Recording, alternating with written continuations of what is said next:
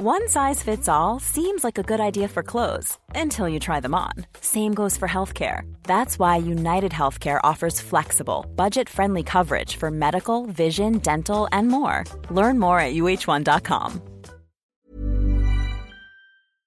Muy buenas noches a todos y bienvenidos a este tan esperado directo con nuestro siempre querido, admirado eh, profesor Bastos, en el que vamos a analizar lo que sucedió ayer.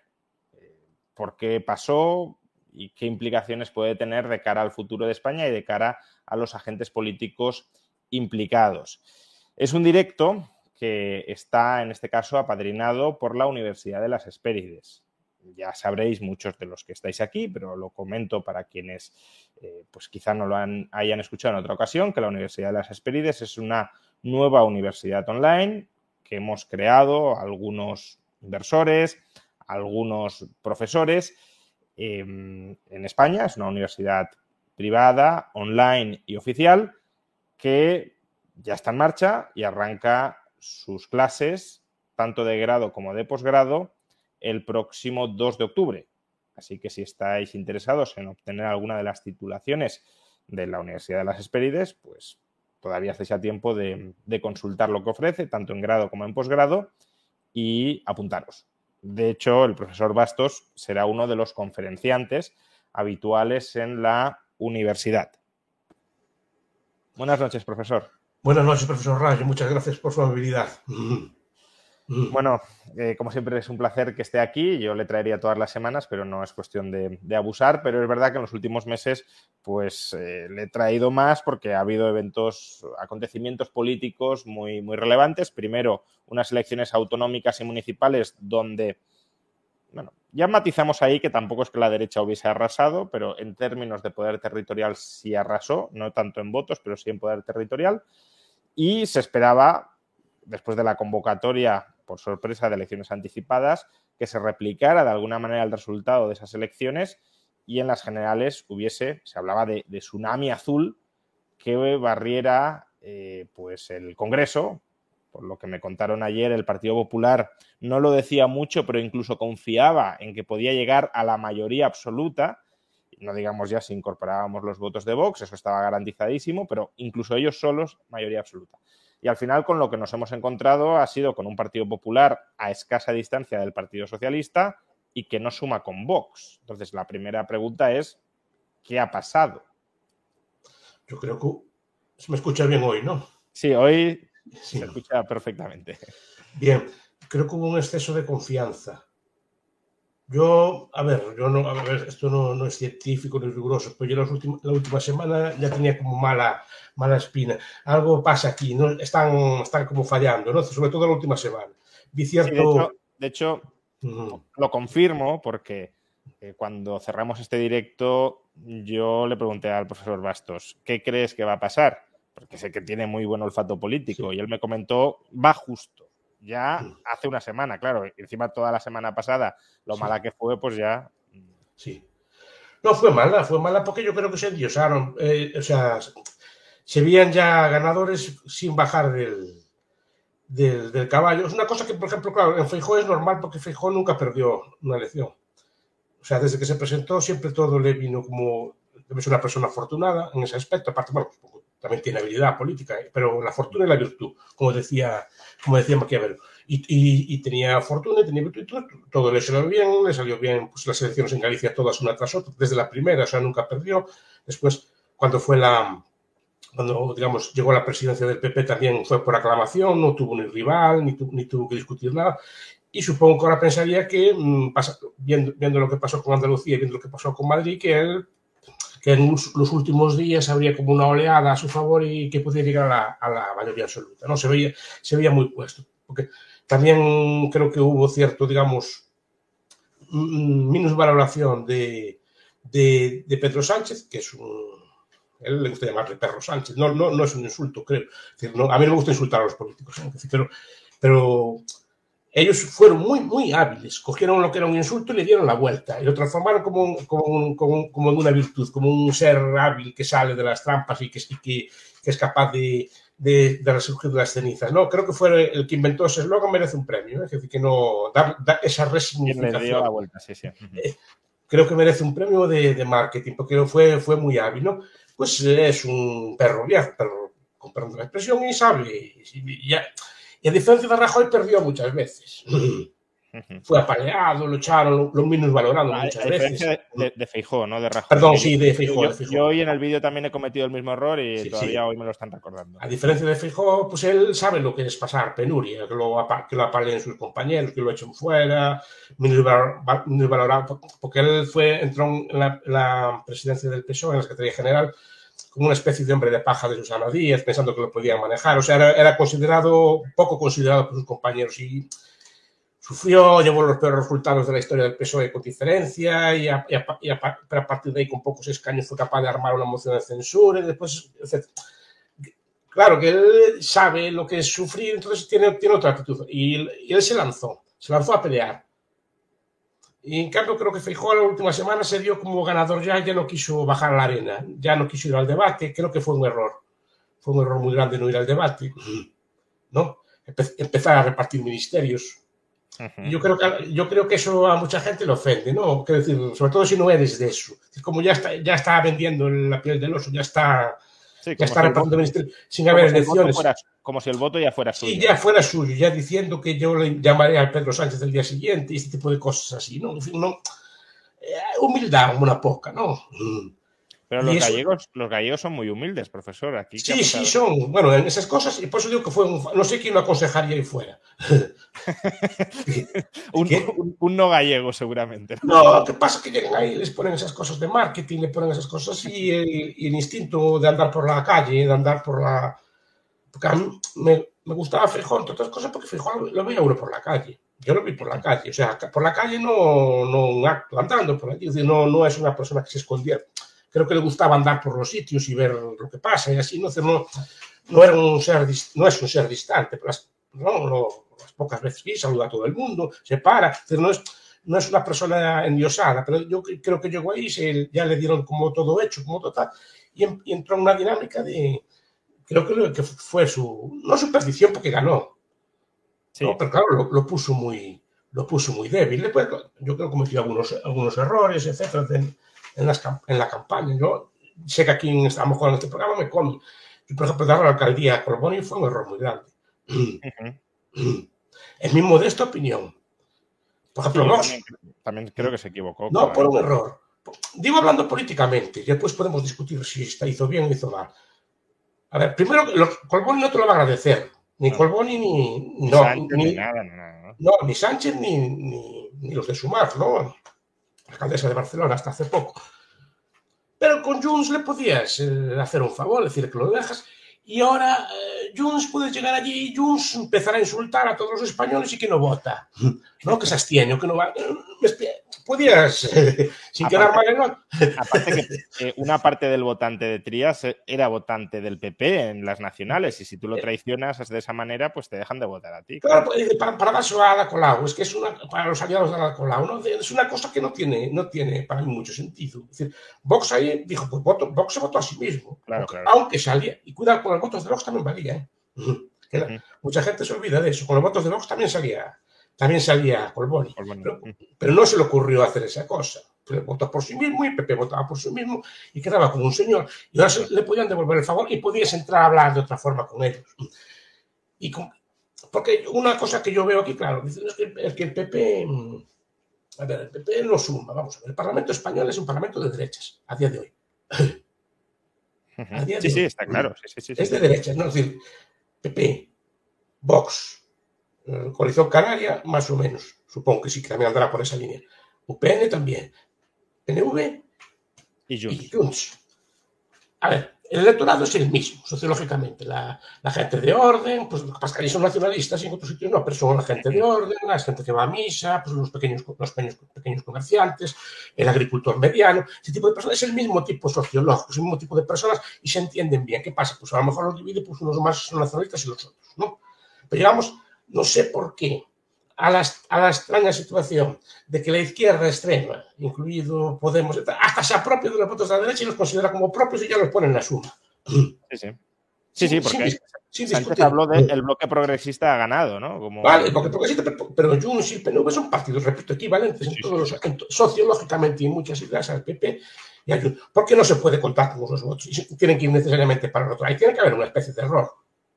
¿No? De razón, que, es, que, a la izquierda no le importe juntarse con, con todo tipo de de todo tipo de, partidos nacionalistas y de derechas, y en cambio la derecha sea como muy tiquismiquis, parece que le, le, mancha andar con otros, ¿no? Pues eso es el fallo que veo. Yo creo que Feijóo hizo bien hoy, diciendo que por lo menos va a intentar hablar con el PNV. Supongo que será difícil, ¿no? Bueno, ya ha dicho el PNV que, que, nada, pero bueno. Vale, pero, es lo que tiene que hacer. Sí, sí. Que te digan que no ya, no, ya lo tienes. Pues tienes que ir allí a hablar con ellos, negociar, a ver qué piden y este tipo de cosas, porque no puedes quedarte quieto en casa. Y creo que, les, que, que tuvo algo de reflejos, por lo menos que después te dicen que no, por lo menos lo intentaste, pero no estate quieto a ver que los otros, que, partidos de extrema izquierda lleven el voto de la derecha, y, tan ricamente, sin, sin protesta ninguna, ¿no? Eso es algo lo que veo yo, porque la, mayoría, la mayoría era de sobra. Ahora iremos. Y no, estuvo, y no estuvo tan desencaminado, ¿eh? cuidado, que entre ellos tienen casi 170 escaños, que no son tan pocos. no, no, no son pocos son, muchos. Si, sumamos, si sumamos Coalición Canaria, eh, son 171 y hay hasta dos diputados que podrían bailar en favor del PP con el voto cera. O sea que estaríamos en, en el mejor de los casos, estaríamos en 173, que entonces ya estamos a tres de la mayoría absoluta. Pero claro, no es mayoría absoluta. Claro.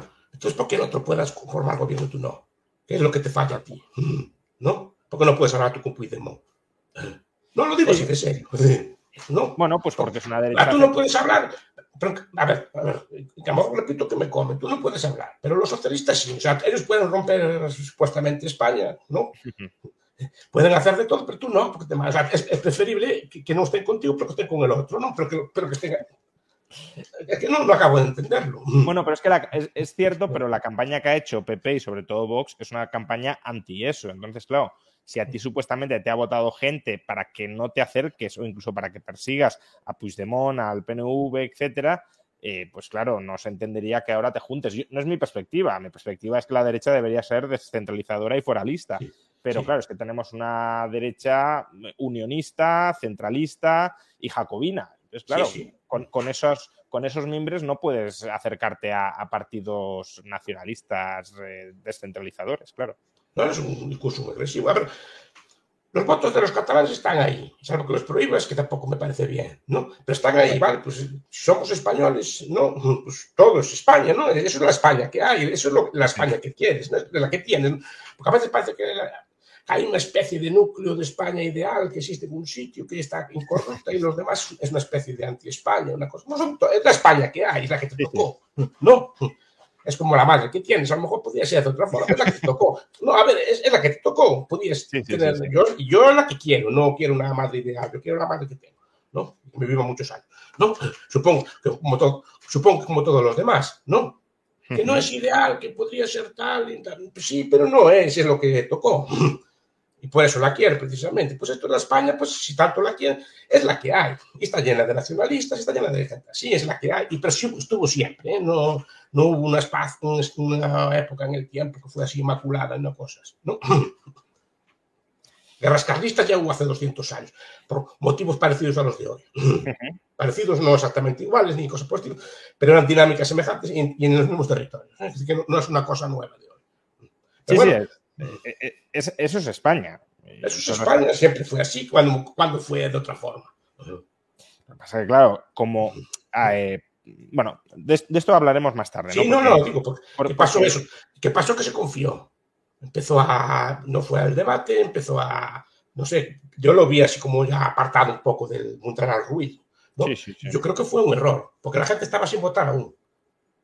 Y, y aún no sacando mal resultado, claro, le faltaron esos votos. Otros dicen que asustó a vos. Yo no creo que. A ver, hay quien dice que Vox puede asustar. Sí, gente pero, pero, por ejemplo, antes de pasar con Vox, eh, la, dinámica de pactos PP-Vox, que en algunos casos fue vergonzosa, como en el caso de Extremadura, digo vergonzosa porque tú puedes decir no pacto o pacto, lo que no puedes hacer es el espectáculo lamentable que hiciste, eh, que, por cierto ya lo anticipó usted, eh, la misma, bueno, el, el, 30 de mayo cuando dijo que mm, no le parecía que María Guardiola tuviese mucha experiencia política, diciendo lo que estaba diciendo del socio con el que tenía que pactar, ¿no?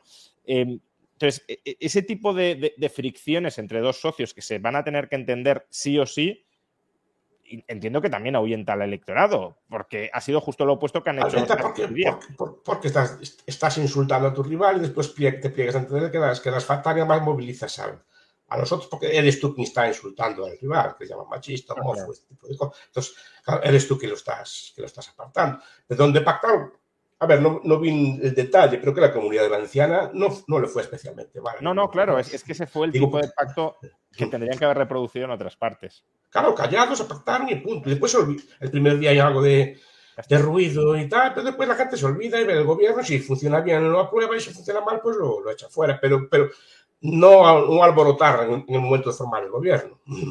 Claro, claro. Entonces, claro, yo, yo le vi esos errores y hice cosas de... A mí, personalmente, esas cosas que gobiernan al votado me parecen fatal. No, porque, porque España no es un sistema, digo ya teóricamente, ¿eh? no solo es por, por, la frase que supongo es, un, una estrategia de campaña, o es una, una, cosa así, porque después no, después no lo aplica, ¿no? Pero es una estrategia de campaña y supongo que es una estrategia de negociación, una cosa así, ¿no? Diciendo para debilitar al otro. No lo digo por esto porque el sistema español es parlamentario, en todos, en todos, incluidos los ayuntamientos. No hay una lista más votada. Yo, de hecho, yo no voté una lista española, yo voté una lista de la provincia de Pontevedra. Sí, sí. Fue, voté una lista de la provincia de Pontevedra. Entonces no hay una lista más votada, porque no hay, no hay una lista ni un, ni un partido. Gana quien tiene más parlamentarios, gobierna quien tiene más parlamentarios. Es el sistema así. Porque aparte el sistema piensa que por ganar más votado, que esto iba a quedar así.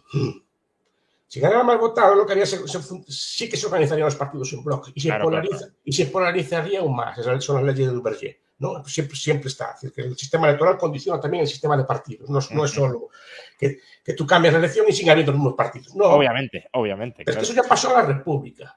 Sí, sí. La República era un sistema parecido también, de, eh, de mayoría. Tenías 10 votos, salían 7, o sea, una lista de 10, tenía 7 votos, era, era como mayoritario. ¿Qué pasa? Se juntaron frentes populares, se juntaron todos en una. Porque en el Frente Popular, por ejemplo, iban los nacionalistas gallegos, iban los comunistas, pero eso genera unos bloques muy, muy, polarizadores. Yo prefiero que cada uno vote a su partido y ya está. Después que se junten. Y luego que se junten, claro. Porque además, siendo incluso ya no anarquista hoy, sino siendo, siendo pragmático, esas cosas, no, esas cosas pues suavizan, porque moderan. demócrata, ¿no? No, sí, bueno, políticamente, decir, ¿no? pero esas cosas moderan la, situación porque hay partidos que sirven como de colchón, evitan que se radicalicen las cosas, es ese tipo de, funciones, pues tienes que pactar con otras fuerzas, no, no, no hay un bloque así aplastante. Porque al final te polariza y están los rojos, los azules y están allí, al final es como una tensión, no, pues que haya fuerzas variadas, que haya cada sitio las suyas, ¿no? Claro, lo que pasa es que aquí tenemos un sistema que es parlamentario, pero sí está muy polarizado y por eso, de alguna manera, parece que Feijó quería ir a esa lógica de bloques, ¿no? Pues tenemos el bloque de la izquierda y el bloque de la derecha que gobierna el bloque más votado. Pero claro, efectivamente es que no funciona así la cosa. No, aparte no, no, igual no era el bloque más votado tampoco. No, no, el bloque más votado, bueno, depende a quién incluyas, efectivamente. Claro, por eso estoy diciendo. Igual tampoco está claro definir quién es el bloque más votado. Simplemente porque tengas más votos, tú a lo mejor puedes ganar por, por mil votos, tener un escaño más, pero tener todo un montón de fuerzas de izquierda. Al revés no lo admitiríamos, ¿eh? El PSOE, por, por ejemplo, el PSOE, como que fuera el más votado, pero hubiera una mayoría de dos tercios de, entre PP, Vox y otros. Es decir, no, no admitirían que gobernara el PSOE, pero fuera más votado. Lo dijo, lo dijo bien Vox. Dijo, si hay, con que tengamos un diputado más y podamos gobernar con un diputado más, echaremos al sanchismo. No, no vamos a permitir que el PSOE gobierne por mucho que sea la lista más votada. Pero eso también es otra cosa. Vamos a derogar el sanchismo, pero antes vamos a ah, consultar el sanchismo. Vamos a derogar el sanchismo. Bueno, es que es otra incoherencia de, la campaña. destruyes tu propio discurso. Por un lado, quieres. Que, cuidado, que yo ahí no me meto en un discurso. El señor Feijóo tiene un discurso que entienda pertinente. ¿no? Y, pues empezó con un discurso pues, movilizador de acabar con el sanchismo. Cuidado que es un discurso que tampoco a mí me gusta mucho porque es un discurso de, destruir. Y en marketing, los que saben de marketing político dicen que nunca hay que destruir, hay que ilusionar. yo voy a hacer esto, esto y lo otro, pero no voy a decir, voy a acabar, voy a pasar toda la legislatura deshaciendo lo que hizo Sánchez. ¿Y, usted qué propone? ¿No? ¿Qué propone usted? ¿Con qué me voy a ilusionar? Vale, voy a acabar con lo otro. Pero ¿Usted qué quiere hacer? Además de eso... No, y es que es el problema. Lo que estás aparentando es que no, que no, tienes ideas propias, solo quieres acabar todas las leyes que hizo Sánchez, que ahora puede ser que alguna haya que acabar con ella o no, eso ya, ya, entra en el debate. Pero no es esa la cuestión. Es decir, ¿usted qué propone? Más, menos impuestos, un programa más liberal, un programa menos liberal, más, lo que sea, pero proponga usted algo, ilusione usted a la gente con algo. pero no está, no está todo el día así. Pero todo voy a deshacer el, voy a deshacer el sanchismo. Pero al mismo tiempo voy a deshacer el sanchismo, pero el primer día voy a llamar a, a Pedro Sánchez o a quien esté ahí para que me deje gobernar, dejarme gobernar. Es decir, que yo no gobierno yo. ya no gobierno yo, sino que gobierno con el permiso del otro. Y el otro cuando le da la gana me echa fuera, ¿no? Claro. Y voy a intentar hacer unos pactos, entonces que poco, poco sanchismo vas a drogar así. No, a ver, puede ser una cosa o la otra, yo entiendo las dos lógicas, pero no las dos a la vez. Sí, sí, está claro que... Yo no lo acabo de ver. Sí, que podía querer comerse el electorado del PSOE, pero no para cargarse lo que ha hecho el PSOE. Claro. No tiene, no tiene sentido. Bien, entonces, sí, básicamente la, la, campaña del PP ha sido una campaña desastrosa, salvo quizá por el, cara a, cara, por el cara a cara entre Sánchez y Feijo. Yo que no conocía a Feijó en esas lides, me sorprendió mucho en el cara a cara porque tenía mucho reflejo político a la hora de, de, de, era muy rápido mentalmente y no lo aparenta, ¿no? No lo suele aparentar, sí, sí, eh, pero, pero es muy rápido mentalmente a la hora de, de replicar y de replicar con gracia y de tumbar al, al, rival. Entonces, cara a cara lo hizo muy bien Feijo, pero todo lo demás un desastre. A ver, es que aunque no esté en Madrid, aquí lleva muchos años debatiendo. ¿eh? Sí, sí, claro, claro. Todo, todos los parlamentos tienen, además siempre iba a, la, a, las sesiones de control y debatía con, con todos. Y, y, aquí la política tiene bastante nivel, ¿eh? es una política, además, eso que cuenta usted, esa, esa retranca, esa ironía la tienen todo. Entonces, siempre, yeah. no es un, aquí normalmente el, el, discurso no es muy agresivo. Es todo irónico, con bromas y cosas por pero no es, no es así como, como veo yo.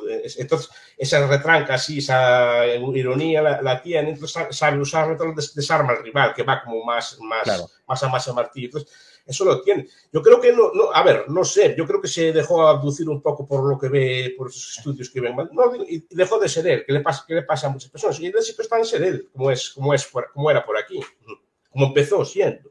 Ya empezó, yo, a mí hay una cosa que me pone muy, muy nervioso, que es ver toda la campaña allí discutiendo por números, haciendo los, los ¿cómo se llaman los restos? No, los, los cocientes de la ley de ONT, haciendo, haciendo todo lo de la fórmula de ONT, haciendo los cocientes, entonces a ver si unos, todo era, a ver si unos pocos votos de Vox en tal provincia se marchan para el PP y unos pocos del PP se marchan para allá, o sea, toda una cosa así como muy matemática, sumando, sumando, o sea, ¿Y qué vas a hacer, caray? Genera algo de ilusión. Es decir, no. Yo recuerdo, por ejemplo, Podemos, que no, no son ideologías que comparta, pero yo Podemos en su momento lo vi que no le importaba andar con estos números y estas cosas, y él tiraba para adelante. Trataba un programa, decía cosas y hacía ideas y yo hacía mítines y cosas y sacó un resultado espectacular sin andar con estas sumas, ni con estas estrategias, ni cosas así, ¿no? Al final te, te, te devalúan un poco, porque estás todo el día pensando en este tipo de cosas, a ver si aquí nos juntamos, a ver si allá nos separamos, a ver si así no sé qué, no sé cuál.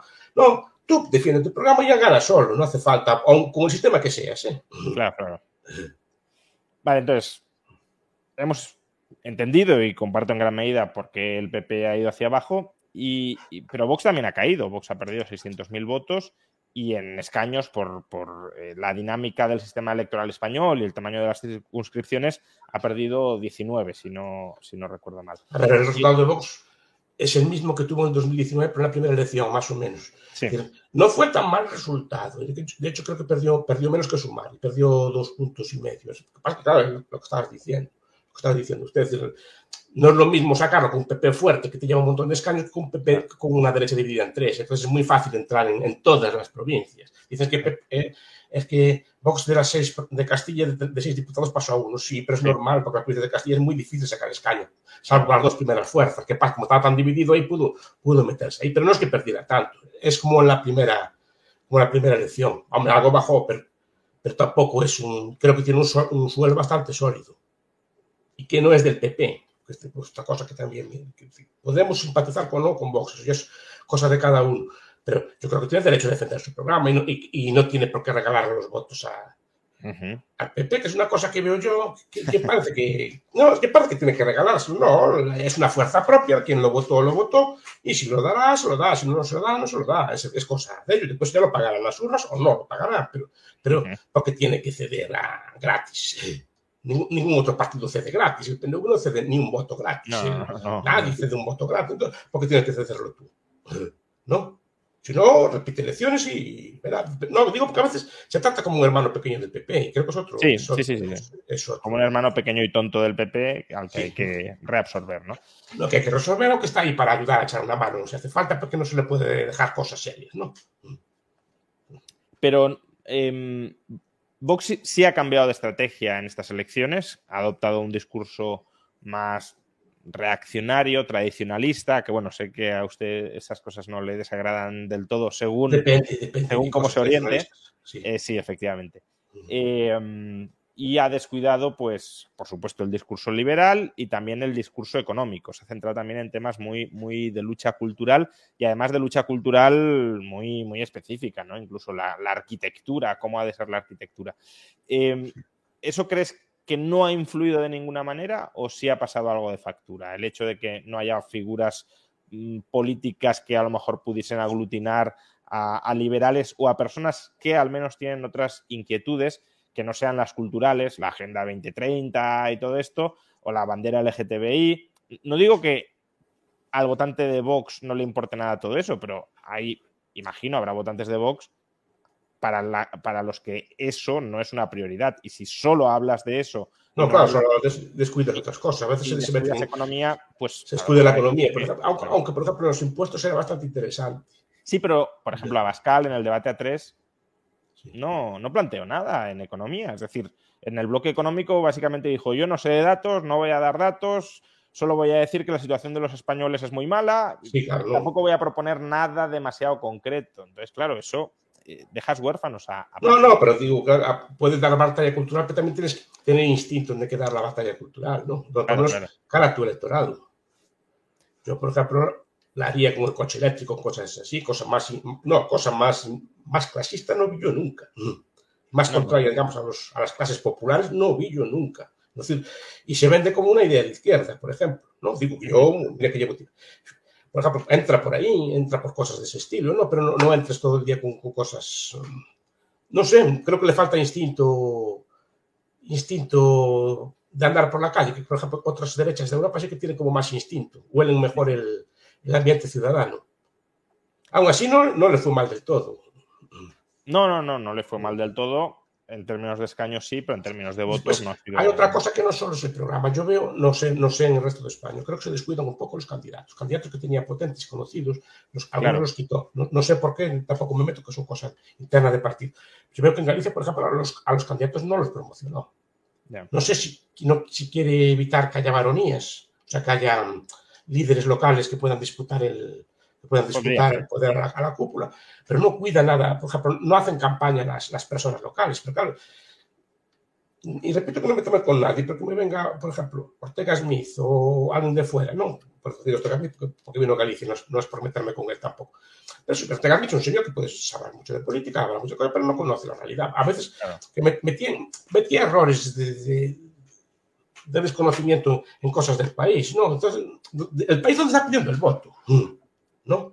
Y no le, no le daban cancha a sus candidatos locales, que seguramente conocen mejor la realidad, que podrían explicar las cosas. Yo creo que querían tapar al candidato local y digamos que llevar cuatro estrellas, los más conocidos, los más mediáticos, por todo el país y hacer los mítines. Y no delegó en, la gente del, país. Claro. ¿No? Que puede matizar yo, es lo que veo. Le, falta que llamamos en política capilaridad. Claro.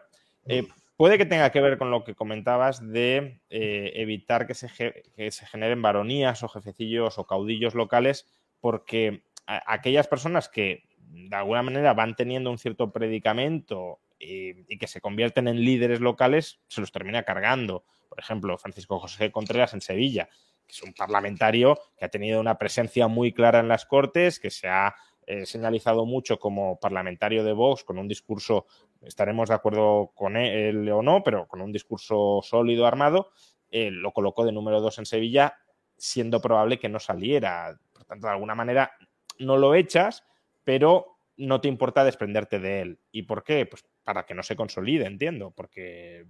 No, no lo sé, pero digo que esos candidatos que ya van siendo conocidos podrían tirar de un poco del partido. Claro. El señor Contreras lo cita usted en uno de sus libros.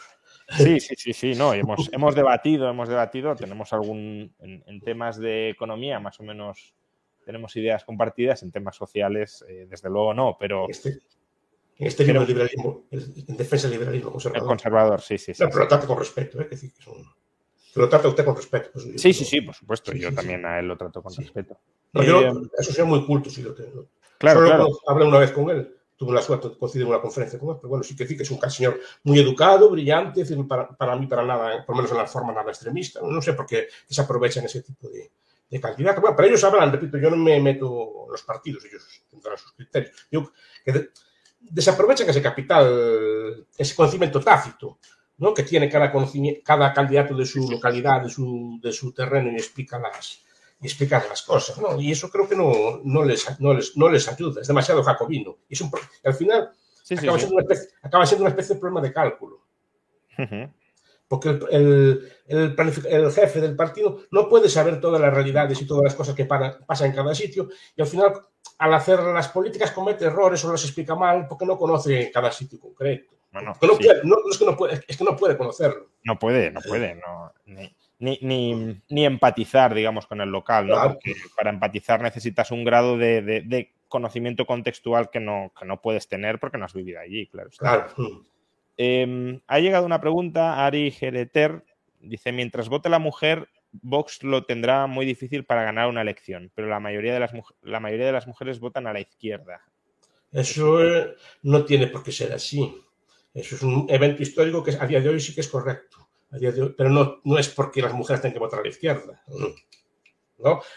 De hecho, antiguamente votaban a la derecha. Claro, claro, claro. No, no, es, no es una ley de hierro. Simplemente pues, entiendo que los programas que hacen a la izquierda pues, le gustan más a las mujeres pues, de hoy. Bueno, pero no es sabido introducir el discurso feminista como un discurso emancipador de la Sí. mujer y, por tanto, eh, pues han, han colectivizado a la mujer y la han, poli- han politizado ese colectivo y por tanto en parte se lo han apropiado. Yo creo que es en gran medida lo que ha sucedido, más allá de si la mujer tiene una inclinación hacia la izquierda o a la derecha y el hombre hacia la izquierda o a la derecha, pero Sí, claramente... pues, pues, claro, no hay una mujer, hay muchas mujeres y muchos eso, hombres eso, y hay de todo en todas partes. Pero bueno, sí que estadísticamente, en las estadísticas que vi hace poco, sí que tienden a las mujeres a día de hoy a votar más a la, a la izquierda. Pero no siempre fue así, ¿eh?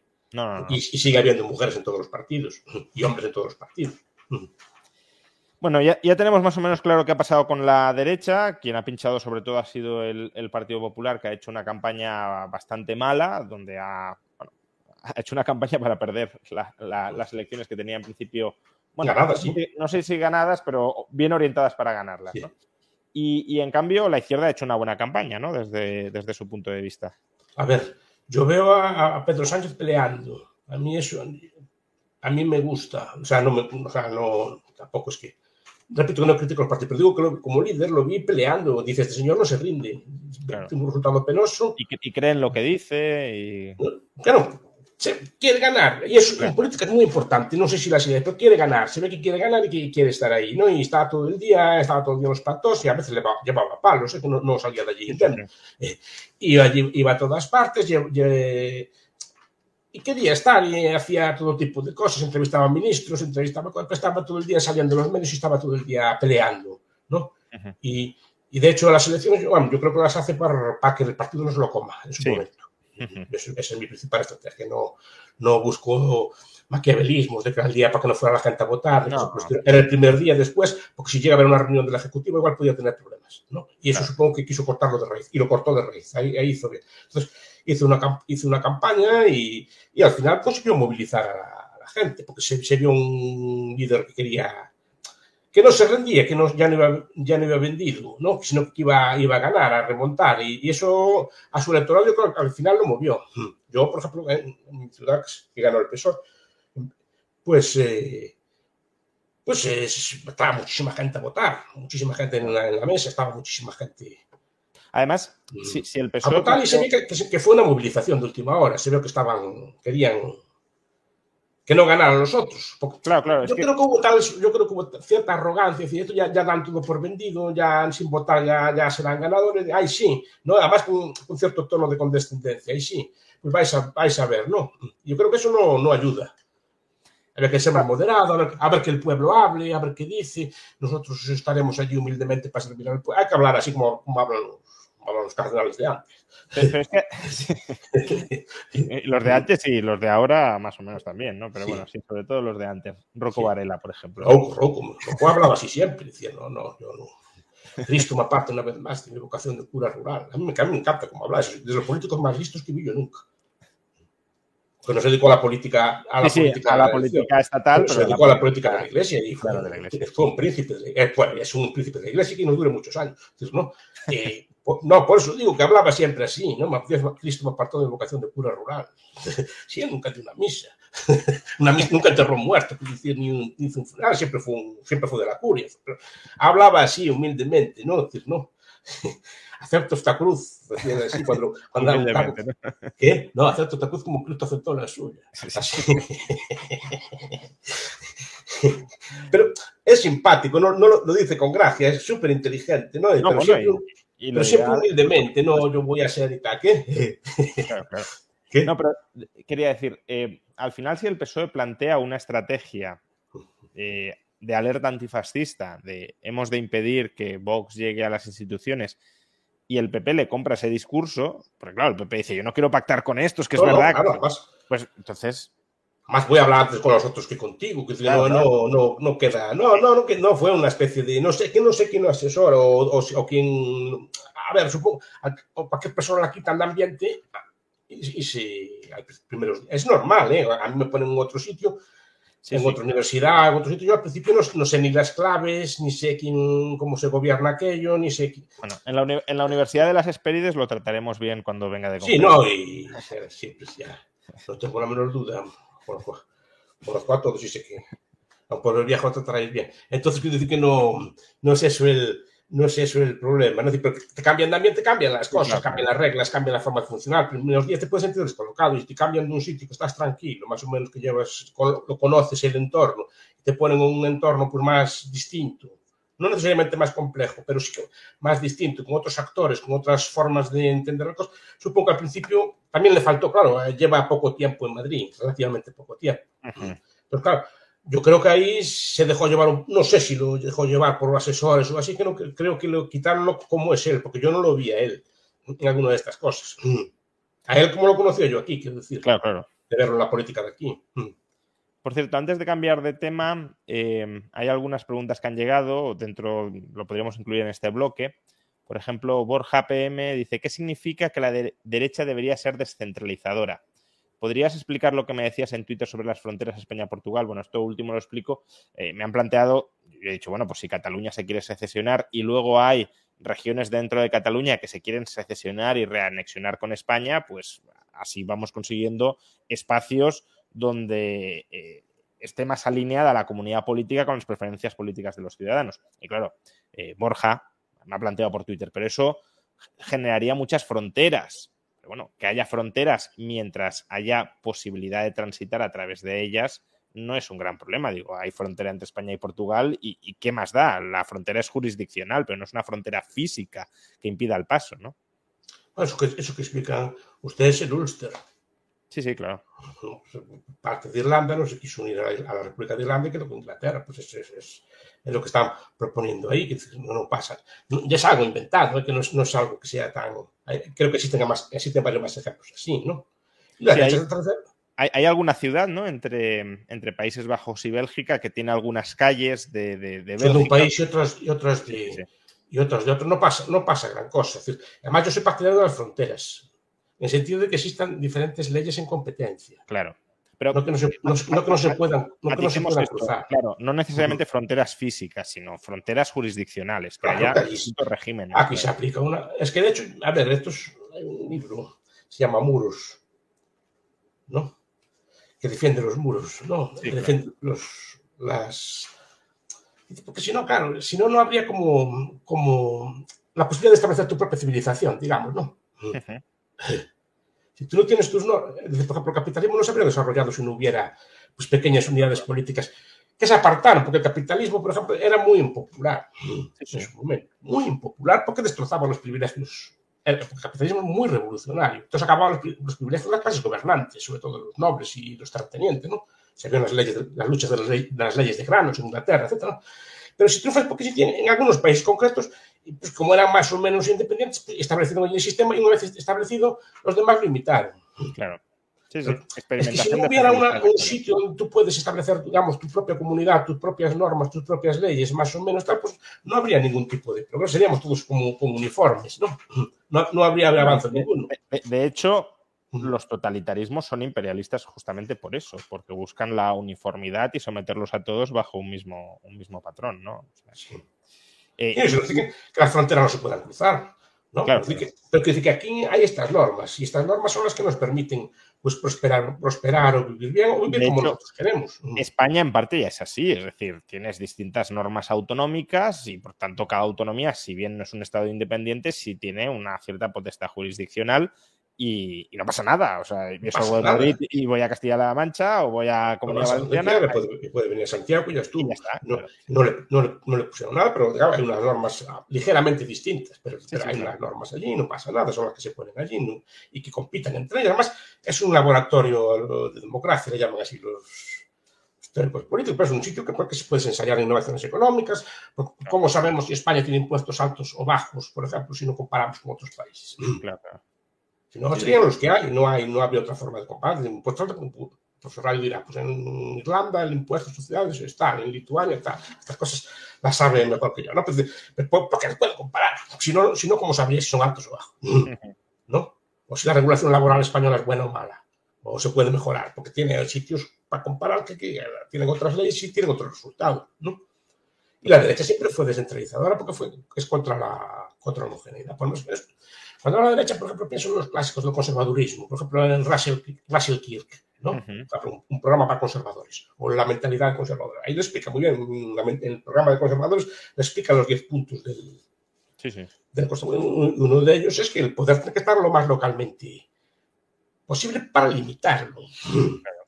Para que el poder, digamos, no se pueda concentrar en unas pocas personas que deciden para, para millones, sino que, que, esté concentrado. También Robert Nisbet, otro gran conservador en Community and Power, explica perfectamente por qué tiene que estar centralizado el poder.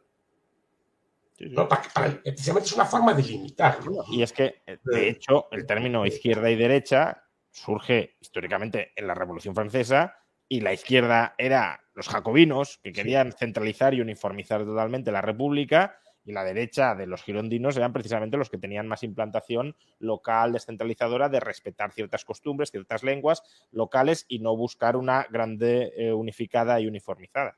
No, no, es que lo que hicieron fue acabar con los parlamentos. Sí, sí. Bueno, bueno, parlamentos y, con la, y, con las lenguas y las culturas. Y las lenguas fueron, fueron, a por ellas, ¿no? Y, y, es, que, es que, de hecho, dividieron el país en departamentos para evitar cualquier vínculo con el pasado. O sea, dibujaron como cuadraditos o, o departamentos tal, para, con nombres de ríos o con nombres así. Para, eso también se quiso hacer en España. ¿eh? Los afrancesados. ¿no? Ciudadanos, ¿no? A ver que yo quiero tanto. Pues lo querían hacer provincias fluviales para quitar pero no es por los ríos, para quitarle, digamos, la connotación histórica del nombre. Sí, sí. ¿no? Entonces, y, y, provincias cuadradas o rectangulares o así, para, digamos, que solo mandara el poder, el poder central, ¿no? Pues que además, por ejemplo, es una cosa que me gusta mucho criticar, cuando inventan el metro y estas cosas malditas del kilo y el litro, ¿no? Es que, a, ver, a, ver, a, ver, a ver, Hace 150 una, años, pero sí. Sí, es una broma. Es, es una, una broma que, es una broma que no quiero volver a ella, ¿no? Pero la intención no era por amor a era para homogeneizar lo que explica Scott en su libro precioso, lo que ve el Estado, que ahora está traducido al español, ¿no? Como el Estado tiene necesidad de leer a la sociedad, ¿no? Y para leerla tiene que homogeneizar, por ejemplo, los pesos, las medidas, las medidas de capacidad, porque si no, no puede cobrar tributo. Y se pierde información, ¿eh? Antes la tierra, usted que es de Castellón, seguramente, no, bueno, usted es muy joven, se acordará, pero antiguamente la gente medía la tierra por, por otras unidades de medidas que no eran los metros. En Galicia aún recuerdo yo medir en ferrados y contar en, o sea, y medir capacidades en mollos o en, ¿no? o en otro tipo de medidas, que no son estándares además.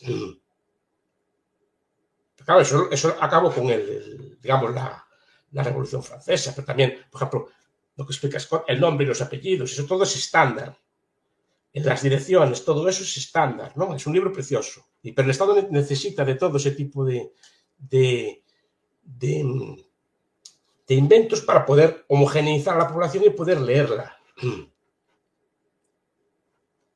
creo que se cayó, profesor Rayo.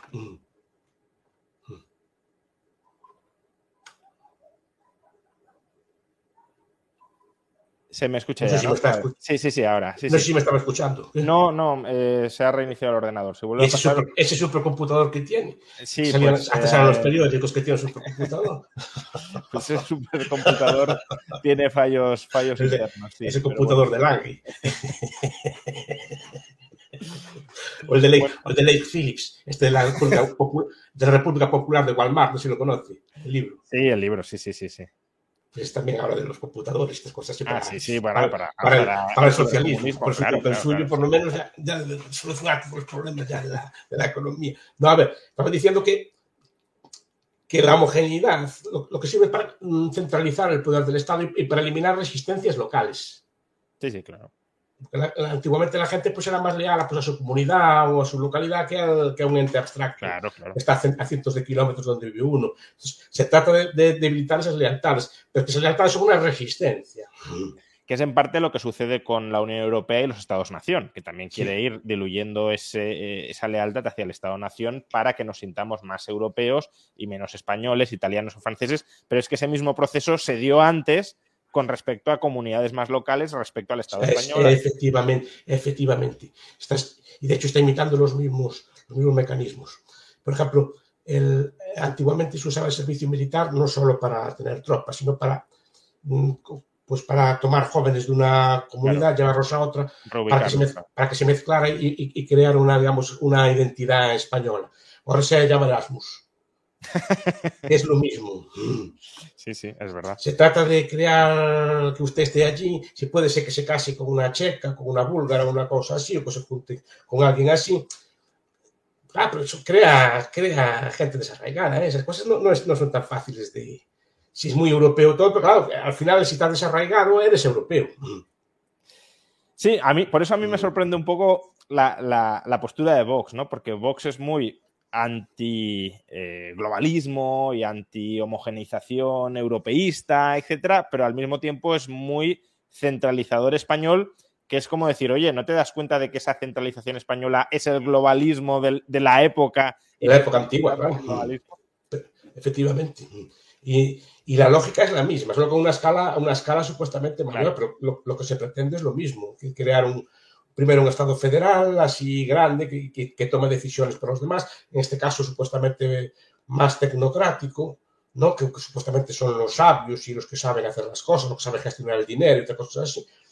Y después, claro, eh, dominar o eliminar las resistencias locales que pueda tener y aplastar a los estados-nación y acabar aplastando. Si se le deja, acabar aplastando. Claro, Hay un libro muy bueno, tra- tradujeron este año, el de Joran Azzoni, Ujú. eh, La virtud de las naciones, perdón, La virtud del nacionalismo, que es un libro que puede parecer muy políticamente incorrecto, ¿no? En, en nuestros círculos, que nosotros son, nuestros círculos acostumbran a ser muy, muy kantianos, así muy cosmopolitas, Sí. leen, a, leen a Morin, así de los derechos humanos, de cosas de todas estas, o a, a todos estos, así a Tim Bergen, que también del Estado Mundial, estas cosas así todas de, de esto así, ¿no? Pues Azzoni defiende las naciones, dice que son un freno al, al globalismo, son un freno a, a, a estos entes tipo Unión Europea, así porque los frena.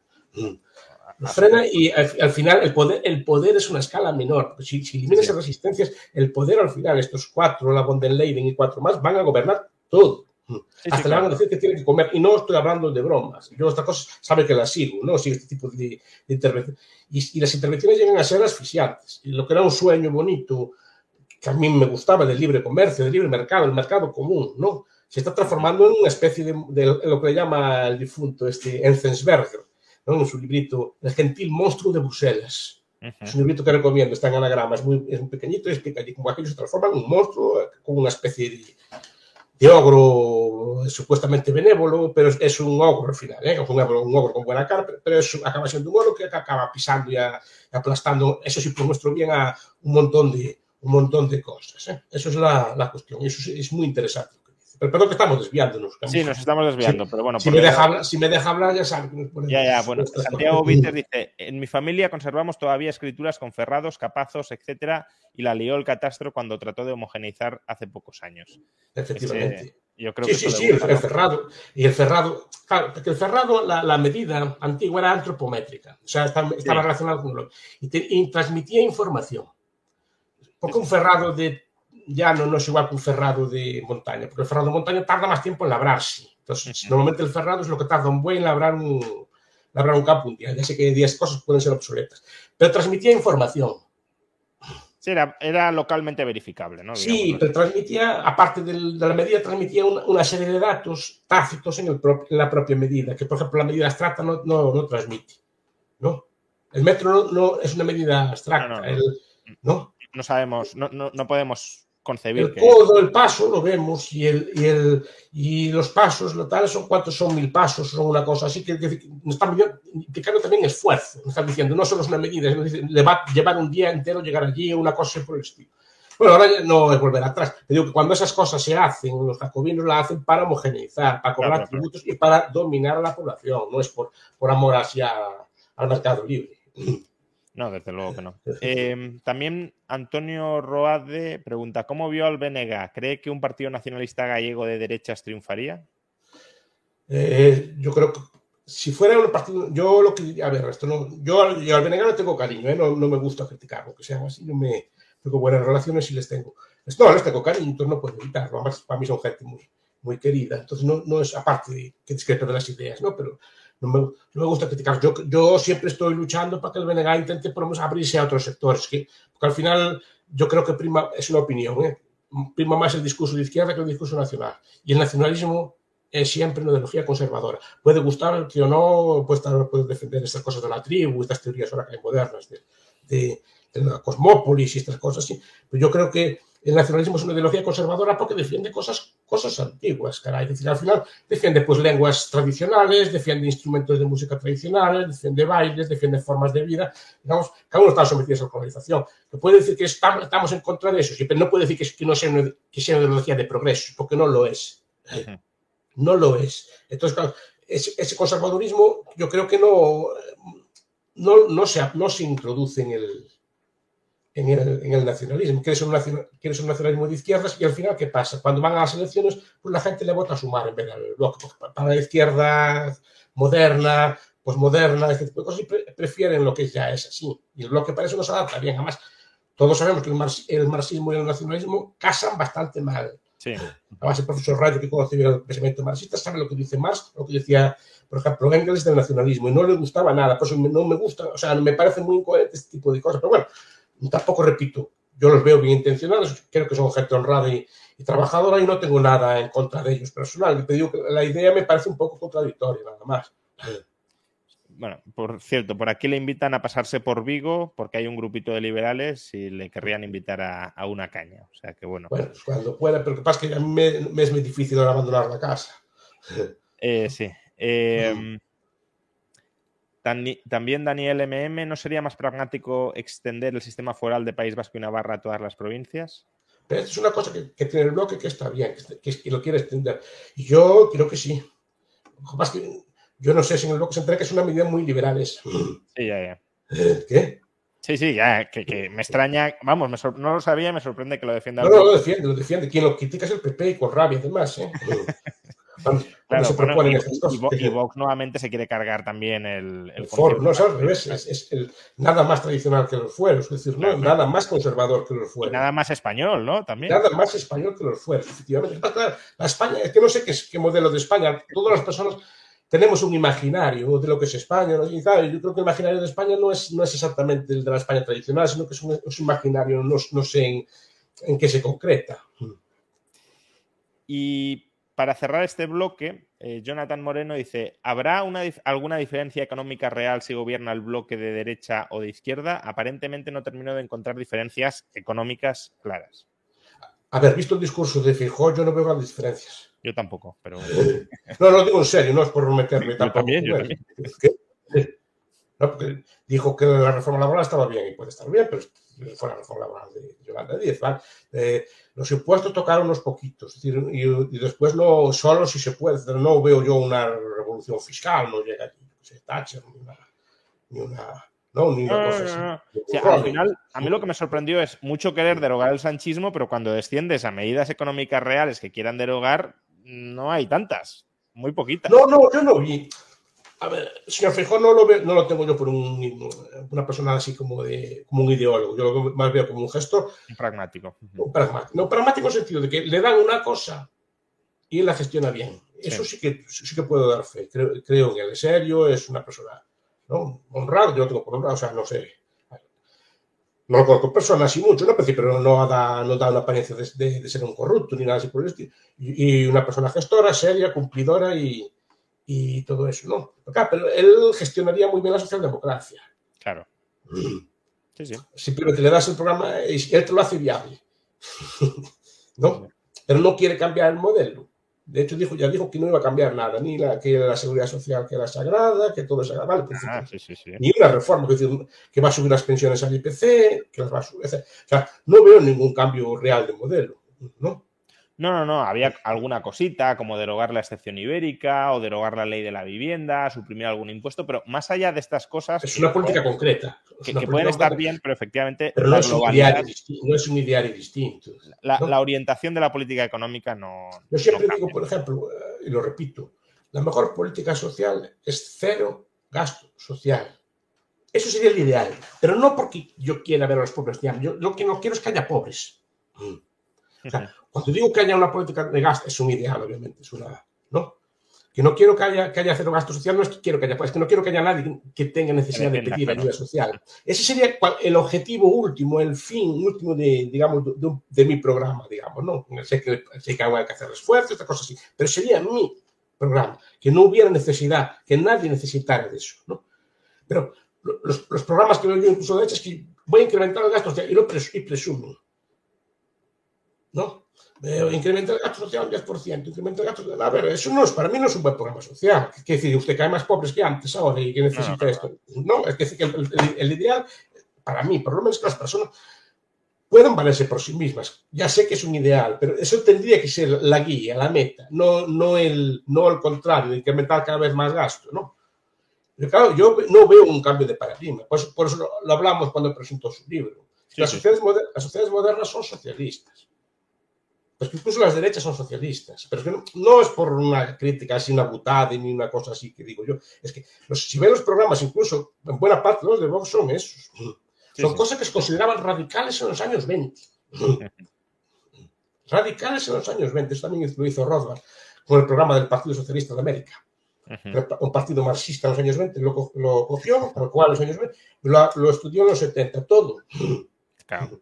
Todo y eran considerados ultra radicales en su momento. Pues sí, pues como, ahora sí empezamos a meter lo de la herencia universal de Yolanda Díaz y demás, que ahora se considera radical y si está 30 años o 40 en vigor, se convertirá, se consolidará en un derecho que ¿cómo, cómo podemos vivir sin eso? Es, claro. es, yo siempre digo que cuando fue la guerra de Irak, los iraquíes comían, que protestaban, comían por racionamiento, comían con almacén, ¿no? Uh -huh. Y cuando llegaron los Jacks, creo que quitaron todo aquello, ¿no? Y la gente pregunta, ¿cómo vamos a hacer para comer ahora? Claro. Pues aquí en España pues, vamos a una tienda y compramos, no, me explico, no, o sea, se puede comprar y vender y hay en las tiendas, no, se trabaja, se come, pero es que no, pero es, que no es por maldad, es que no entendían cómo se hacía. Pues esto es algo semejante a lo que están diciendo, cómo se podría hacer cuando dicen de la sanidad, estas cosas así. ¿vale? ¿Cómo se podría hacer? Pues se hace en muchos sitios y se podría haber, haber hecho. Ahora, claro, estamos acostumbrados a esto, es muy difícil cambiar la mentalidad de estos, de estos temas. Esta herencia, por cierto, la tienen uno, hay una tribu, hay una reserva india en Estados Unidos que tiene mucho petróleo. Uh -huh. Entonces a sus jóvenes le dan una herencia de estas. Sí. Y, sí, ¿no? saben, sí. y, saben, y saben que la gastan. ¿no? Bueno, y, y, en Alaska no hay herencia universal, pero hay una especie de dividendo, de dividendo del petróleo. los ingresos por, por petróleo. Bueno, o sea, que, que se puede implementar. La cuestión es, efectivamente, buscar otras vías para alcanzar. No, si implementar está, lo que pregunto es que está estudiado lo que pasa allí. Con esas bueno, herencias. Es que, que los jóvenes se compren autos de alta gama con la herencia, no, la, no es para invertir y los, los, en dos años los tienen quemados. Es decir, no, porque se lo dan muy jóvenes además, ¿no? No hacen un fondo de inversión ¿no? indexado no, en valor, ni una cosa así por el estilo a, a 20 años. No. Es decir, que no. Si también, implantas, esto sin cultura financiera en un sentido muy amplio, es decir, sin valores de austeridad y de ahorro y conocimientos técnicos de cómo gestionar eso, pues al final efectivamente, eh, hombre, pues habrá gente que lo invertirá, habrá gente que lo utilizará para invertir, pero en muchos casos no será así. Claro. No, es que por eso digo que está estudiado, es decir, parece que no, parece que no, estas cosas están... creo que era Tom Payne, ¿no? Usted que sabe de las rentas, estas rentas así, sí. fue Tom, Payne. sí, sí. Sí, hablaban de estas cosas, ¿no?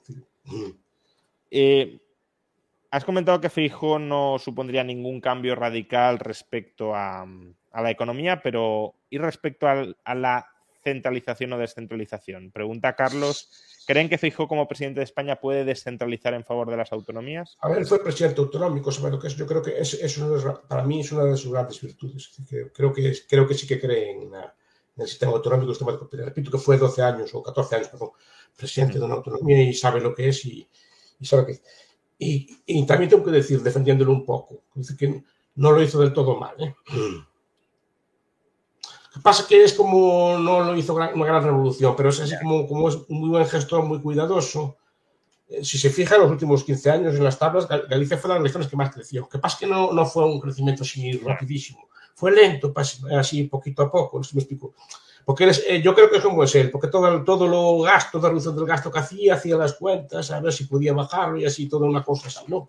Obviamente sin recortar nada, ¿no? Es, está en su, en su... Pero a ver si podía de aquí y de allá, si tenía un, mil millones de euros que le caían de algún sitio, así, a ver cómo podía hacer. Entonces bajaba y, y fue lentamente bajando los impuestos. Y, creo que nunca lo subió. Bueno. Eso en honor de él, ¿eh? decir...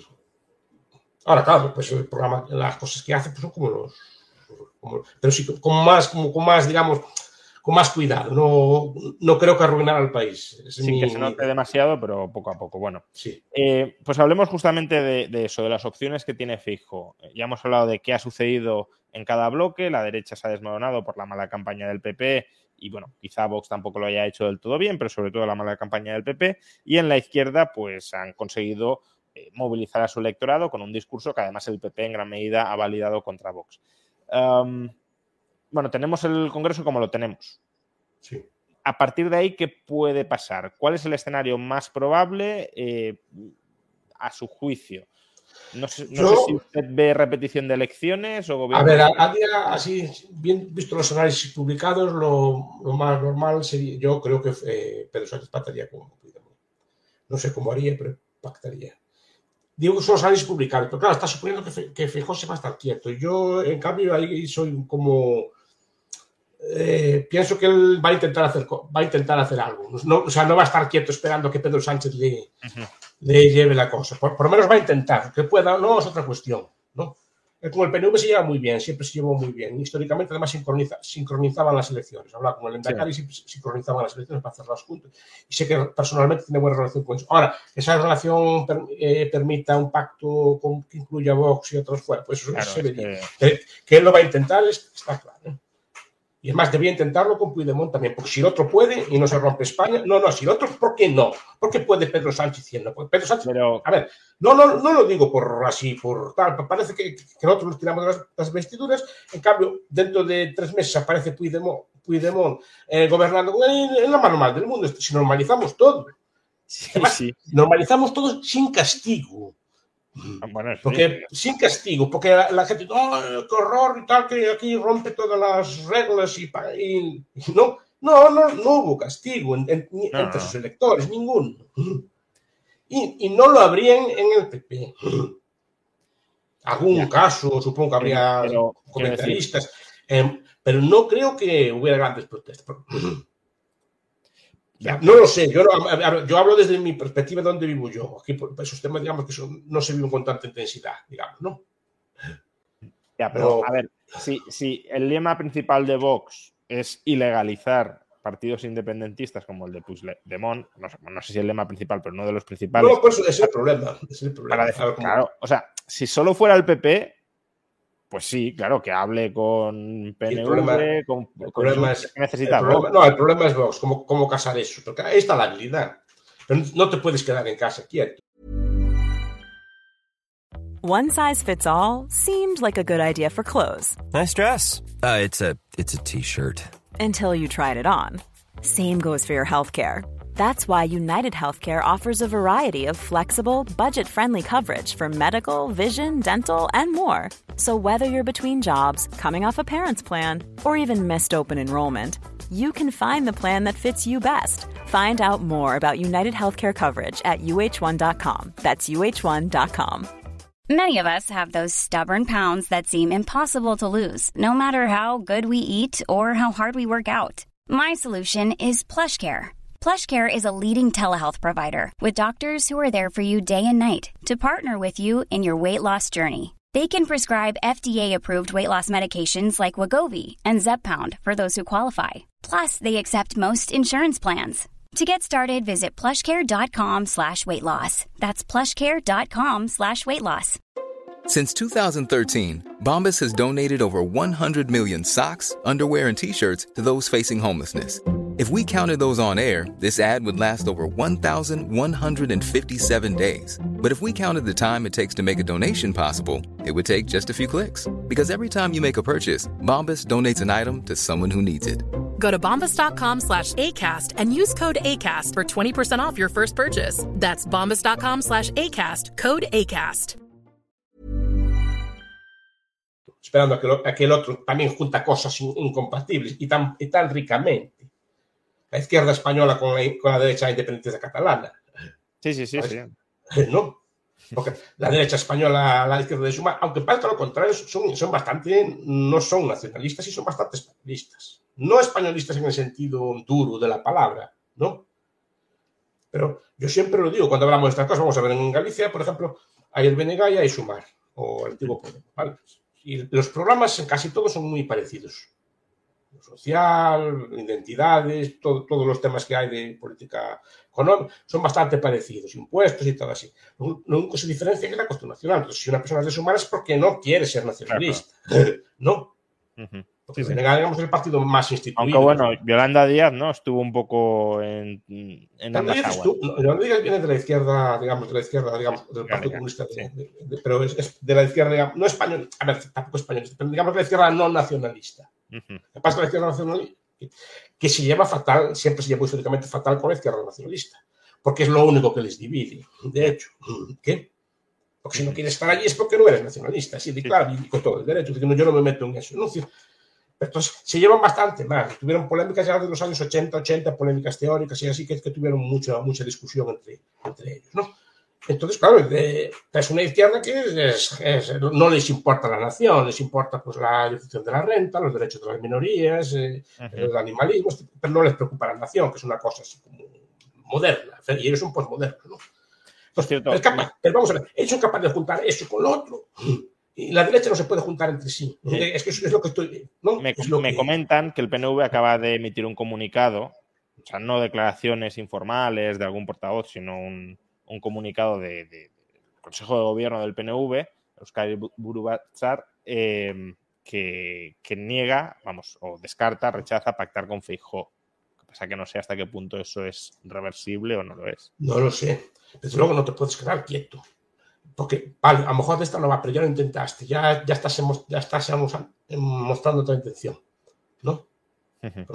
Estás diciendo que no quieres ser agresivo con ellos. Claro.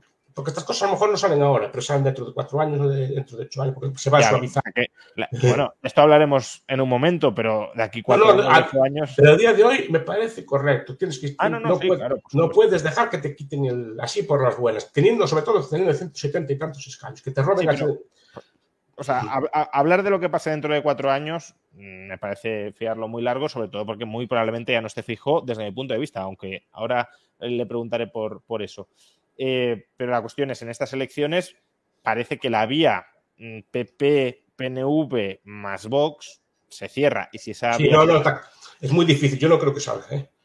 entonces, eh, las únicas opciones son Sánchez y repetición electoral. ¿Cree que la repetición electoral es una posibilidad seria o no? Es que hay dos opciones de la repetición electoral. Puedes generar una investidura, ¿no? Y pues, disolver dentro de un año. o dos. Sí, eso sí, claro. Sí, sí, sí, sí, sí. No, pero digo ahora, Pues ¿no? Puede ser una repetición, también puede ser ahora, depende de cómo se ponga Puigdemont. Claro. A ver, a Puigdemont, vamos a hablar de política. Yo no estoy en ningún partido, esa cosa puedo decir. Puigdemont, cual- cualquier gobierno que venga lo tiene que indultar. No es así. Pasará unos meses eh, preso, más que preso, con libertad vigilada, una cosa así. ¿Por qué? Porque en la Europa de hoy no puedes meter preso a un presidente de, de una cosa así sin delito de sangre. Vale, que ya sé que hizo un montón de delitos y un montón de cosas, que no sé eso, pero no hubo sangre. Entonces es muy difícil de vender fuera esto, ¿no? Entonces digo, cualquier, además, que tenerlo preso es como tener un mártir allí siempre preso, que está, que te va, que está todo el día allí. Al final, sea quien sea, y por eso digo que sea Pedro Sánchez, sea Feijóo, lo van a tener que indultar, ¿no? o buscarle una salida, ¿no? Eso, lo, que, lo que pasa que. y la eh, amnistía ya medio, ya medio la tiene, ¿eh? con las leyes, con los cambios que hizo. claro, Junts no solo pide amnistía, sino también referéndum. Ah, bueno, eso ya-. El problema de eso es que no tiene encaje legal. Claro. No tiene encaje legal y, y muy difícil hacerlo y además se, ve un drama en eso. También con cierta lógica, ¿eh? No, cuidado, que tampoco no estoy negando que no, que no tenga relevancia política ese tipo de cosas. Pero soy yo se lo doy, porque a lo pierde. Además, si, si fuera esto más libre, mire, el, el PSC sacó más votos que todos, solo el PSC sacó más votos que todos los independentistas juntos. Es que el PP sacó más votos que Esquerra y sacó más votos que, el que, que Junts. El PP, que eh, fue la cuarta fuerza. Es decir, yo le doy el referéndum. Ahora, como hizo Cameron, Ah, si quisiera, ahora venga, ahí tenéis. ¿Y así o no? Eh, Entonces, ya, por ejemplo, el referéndum vasco ya es distinto porque tienen que pedir el gobierno vasco y el PNV yo no lo veo, no lo veo en esa No, no, no, porque No. vamos, su- el estatus actual del País Vasco es fantástico. Viven subvencionados del resto de España. En Cataluña no. Cataluña subsidia al resto de España a través de transferencias eh, de las balanzas fiscales, pero el PNV eh, a través del sistema de seguridad social vive subsidiado. Entonces, ¿para qué nos vamos a querer ir si ya tenemos una amplia autonomía que vamos incrementando y, y financieramente somos autosuficientes y nos subsidia? Además, tiene fácil salir con decir que mientras no esté la barra dentro no se puede hacer nada. Sí, claro. Cosas así. Entonces, es una forma de echarse fuera. Es decir, pero, pero en Cataluña, que para, repito, sé que enti- entiendo que es un muy complejo porque es constituir, digamos, a Cataluña en un demos político Sí, sí, sí, claro. que tiene como ese demos tiene el derecho de secesionarse. A lo mejor sale que no, el referéndum, pero ya el- la idea está creada de que, de que ese ente Claro. tiene derecho. De, yo por eso entiendo, entiendo la consecuencia jurídica y no la niego. Pero si fuera como en otro sitio, como hizo Cameron o así que no hay este tipo de cosas, en este momento se la da así y, lo- y los, y los pone según brete a ellos. Bien, pero- pones según brete a ellos porque en este momento no te lo pueden. No, pero e- ellos realmente quieren el referéndum para lo que estabas comentando. No tanto para ganar lo que yo creo que ahora saben que no lo van a ganar, sino para legitimar a Cataluña como nación y como sujeto político que en el futuro se pueda volver a intentar ese, ese referéndum. Pero bueno, más allá del debate... de una cosa, para que no, para- y tampoco, a lo mejor me comentes. Cataluña el problema es que no hay nacionalistas. Y también me puede comer la gente. La prueba está en que pasan de un, pasan de un voto al otro sin, sin problema ninguno. Puede ser que en un momento dado sean secesionistas, hay, hay colectivos que sí lo son, pero buena parte del electorado estamos viendo que pasa de votar independencia al día siguiente votar partidos españoles y partidos secesionistas que colaboran en la gobernabilidad de España.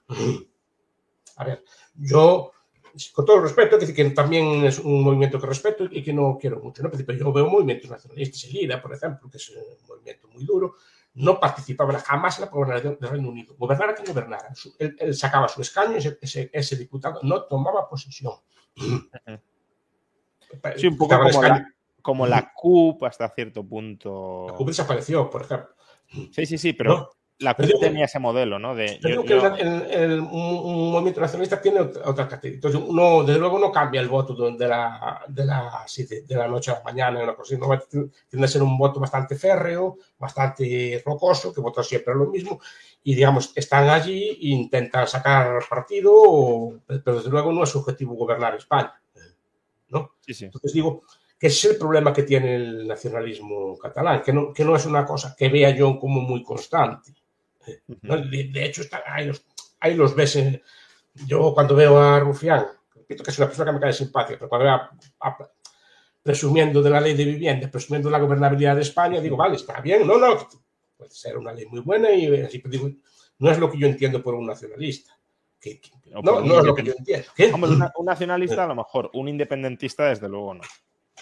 No, no, no, independentista puede no, porque su como visión es como quedar bien delante de la izquierda, ¿no? Ujú. No, traer cosas para Cataluña o, o, o, a ver cómo puedo fastidiar yo al gobierno español, porque Esquerra pudo acercar muchas veces al gobierno español. Sí, sí, sí. Y, y, y, crear inestabilidad legítima. Es decir, vale, yo no me puedo independizar, pero yo puedo, digamos, haciendo, sin usar violencia, haciendo juego político, puedo desestabilizar todos los gobiernos que hay en España. ¿no? Sí, sí. Y puedo jugar a eso pues, y negociar con eso para que, para que me den una, una, un referéndum o lo que sea, ¿no? Pero haciendo juego político, repito, sin violencia ninguna. Claro, claro, es lo que haría, un, lo que haría claro. un nacionalista, a ver cómo se puede sacar más. Pero es que yo creo que Junts sí está en esa dinámica ahora Junts sí, Junts sí. Y por eso... Junts, Junts, no tuvo cuatro, Junts tuvo muy pocos votos. Pero tiene siete diputados que son decisivos sí, ahora claro. No, no, o sea... No, no, no son decisivos. A ver, y son, ese otro mito. Bueno. Los diputados de, de Junts son decisivos. Decisivos porque, porque los españoles no se ponen de acuerdo. ¿Por qué? Los partidos españoles no se ponen de acuerdo. Ah, sí, claro, claro. Pero es que no se van a poner de acuerdo. Claro.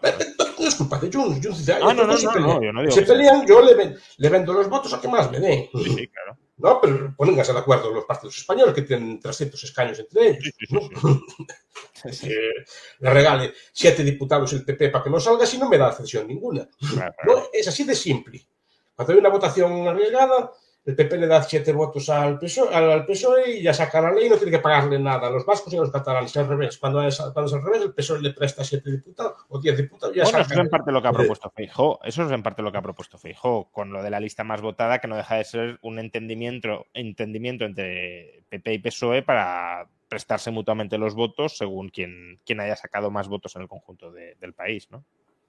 Sí, pero yo no es. Pero al final es Ah, pues al final cagan la gran coalición que acaban antes. Claro, claro, claro.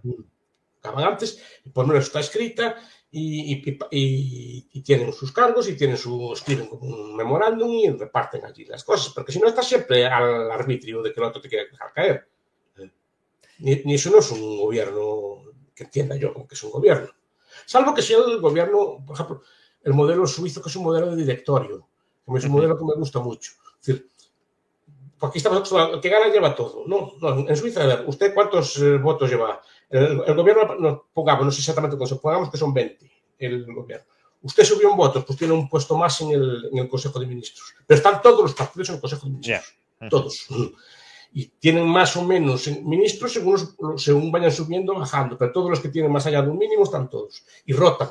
De hecho, hace poco fue un presidente socialista en, en Suiza. La gente no, no lo sabe, socialista de izquierda, tenía, tenía, le tocaba el de, de, presidente.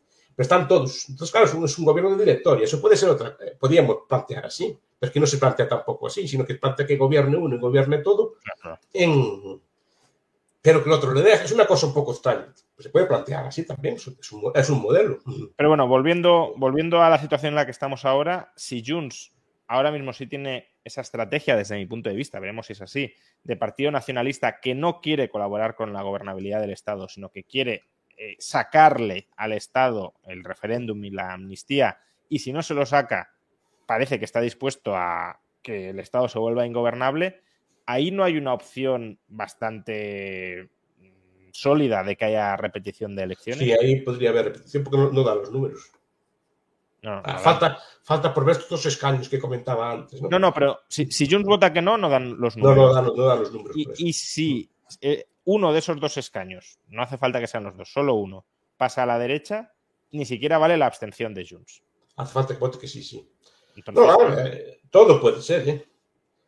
Eh, que, pero Pedro Sánchez, eso ya, ya, lo dijo Puigdemont antes de las elecciones, supongo que para, para hacerle daño, pero ya dijo que, que mandó dos emisarios el PSOE, no sé si es verdad sí, sí, o no, el PSOE lo bueno. Yo, yo hoy ha mandado a la fiscalía, pero hoy, hoy, la fiscalía ha, ha, ha, pedido detener a Puigdemont. Que es no, como... sé, no, no, sé, si es una buena estrategia esa, que si la, o si la fiscalía actúa por su cuenta. Es que eso no, me extraña mucho que, un, que sea una orden política. Es, a, a, ver, la fiscalía hace lo depende que tiene que de, de quien depende. O sea, que... Sí, sí, sí, pero, pero no sé si, si, le hará mucha gracia. Bueno, no, sé. Pero de alguna sé. manera es, es, desde mi punto de vista, es decirle, mira, te vamos a detener y una vez estés aquí, si quieres, te indultamos, pero pacta con nosotros y no te quedas preso. Parece un poco en esa línea. No en esa línea, pero él, él los, lo que está preso es él, no, no los diputados. Que los, la, la, fuerza la hacen precisamente porque, porque están. Él, sí, claro. él es eurodiputado, pero no es diputado. No sé. A ver, estas, estas, estas, cosas, desde luego, no pueden hacerse públicas. No, no, pues, no. No creo en las mesas y en los, los, los meses se hace un reservado, un restaurante y se negocia, como estarán haciendo fijo. Sí, sí. Y debe hacer. Y debe hacer otra cosa que digan que no, que no, que sea imposible, una cosa por el estilo. Pero que están pensando todas las posibilidades. Yo incluso estaba pensando, a ver, que me vote el PNV, pero a cambio he hecho Vox que no entre en el gobierno, una cosa por el estilo, ¿no? Sí, bueno. Sali- salidas de ese estilo, ¿no? Que Sí, yo la repito, como, como usted, yo soy muy pesimista en ese aspecto, no veo, no veo, no veo que haya, pero que hay que intentarlo. Por lo menos yo creo que es- esa, es la, esa es la postura, no quedarse quieto, ay, que no sé qué, no sé, qué, sino intentar negociar. Y si fuéramos a repetición electoral, que yo creo que no es el escenario central, pero es un escenario bastante probable, sin ser central, no sé si diría 70-30, 60-40. eh, ahí quién saldría reforzado. O sea, Ahí. aparentemente los partidos grandes, pero Ahora ya no me atrevo a decirle nada. No, porque parecía que todo iba a favor del PP con un adelanto tan rápido, porque, porque la gente no tiene memoria del voto. Pero no. Es que en, en dos meses se acuerda, se acuerda del 2019 cómo cambiaban las cosas, que perdió un millón de votos entre elección. Entonces, es- esas cosas no se pueden, no se pueden predecir. Hay que ver en el momento de la, del- de la convocatoria qué es lo que pasa y cómo están de unidos los partidos, si está Sumar igual de unida que está ahora, por ejemplo, ¿no? Eh, cómo está el PSOE, cómo está el PP, cómo si, si liderazgo se resiente, si, hay, si hay, sigue el Vox en línea ascendente o descendente. O sea, hay- eso se puede ver, no se puede ver ahora. Primero hay que ver, hay que ver los motivos de la disolución, porque también hay, hay que ver quién tiene la culpa de la disolución. Pues hay, hay que- ver a quién se le echa la culpa. pero obviamente todos esos factores hay que tenerlos en cuenta.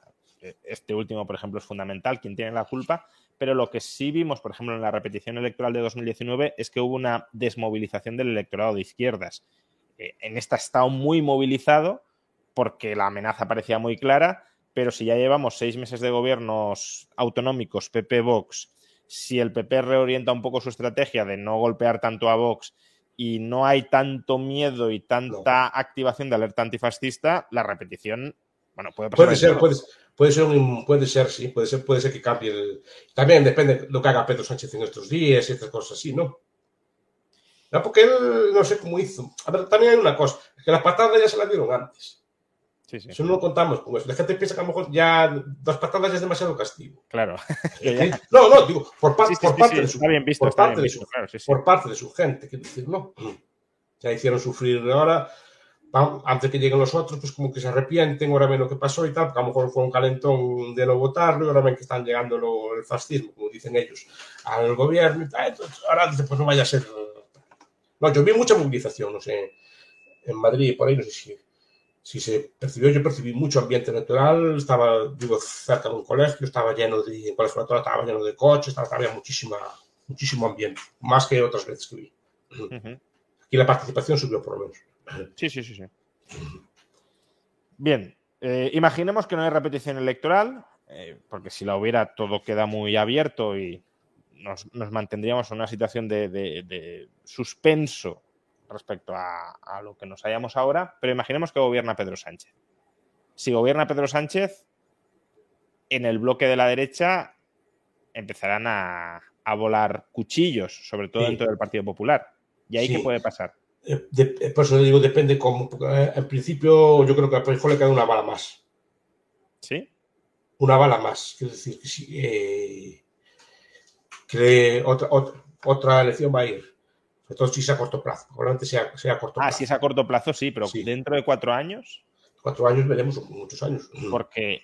mm, o sea, incluso el propio Feijóo quiere esperar cuatro Dentro años. cuatro años puede haber, hay elecciones antes también en Madrid y a, lo Sí, sí, mejor, sí, claro. eh, a lo mejor Ayuso no, no. No, porque yo a Ayuso ya la vi en, en la UBIS, es decir, la, eh, ¿cómo se llama? La Némesis y la UBIS, ¿no? La, está en el momento de UBIS, pero llega la Némesis después, como decían Sí, los, sí. los griegos, ¿no? Es decir, ya el gobierno que hizo no me acaba de convencer. Pierde... Sí, no es, sé si es un gobierno sin personalidad. sin personalidad. El anterior era un gobierno de gente muy brillante. Sí, sí. Y este es más de y yo no sé.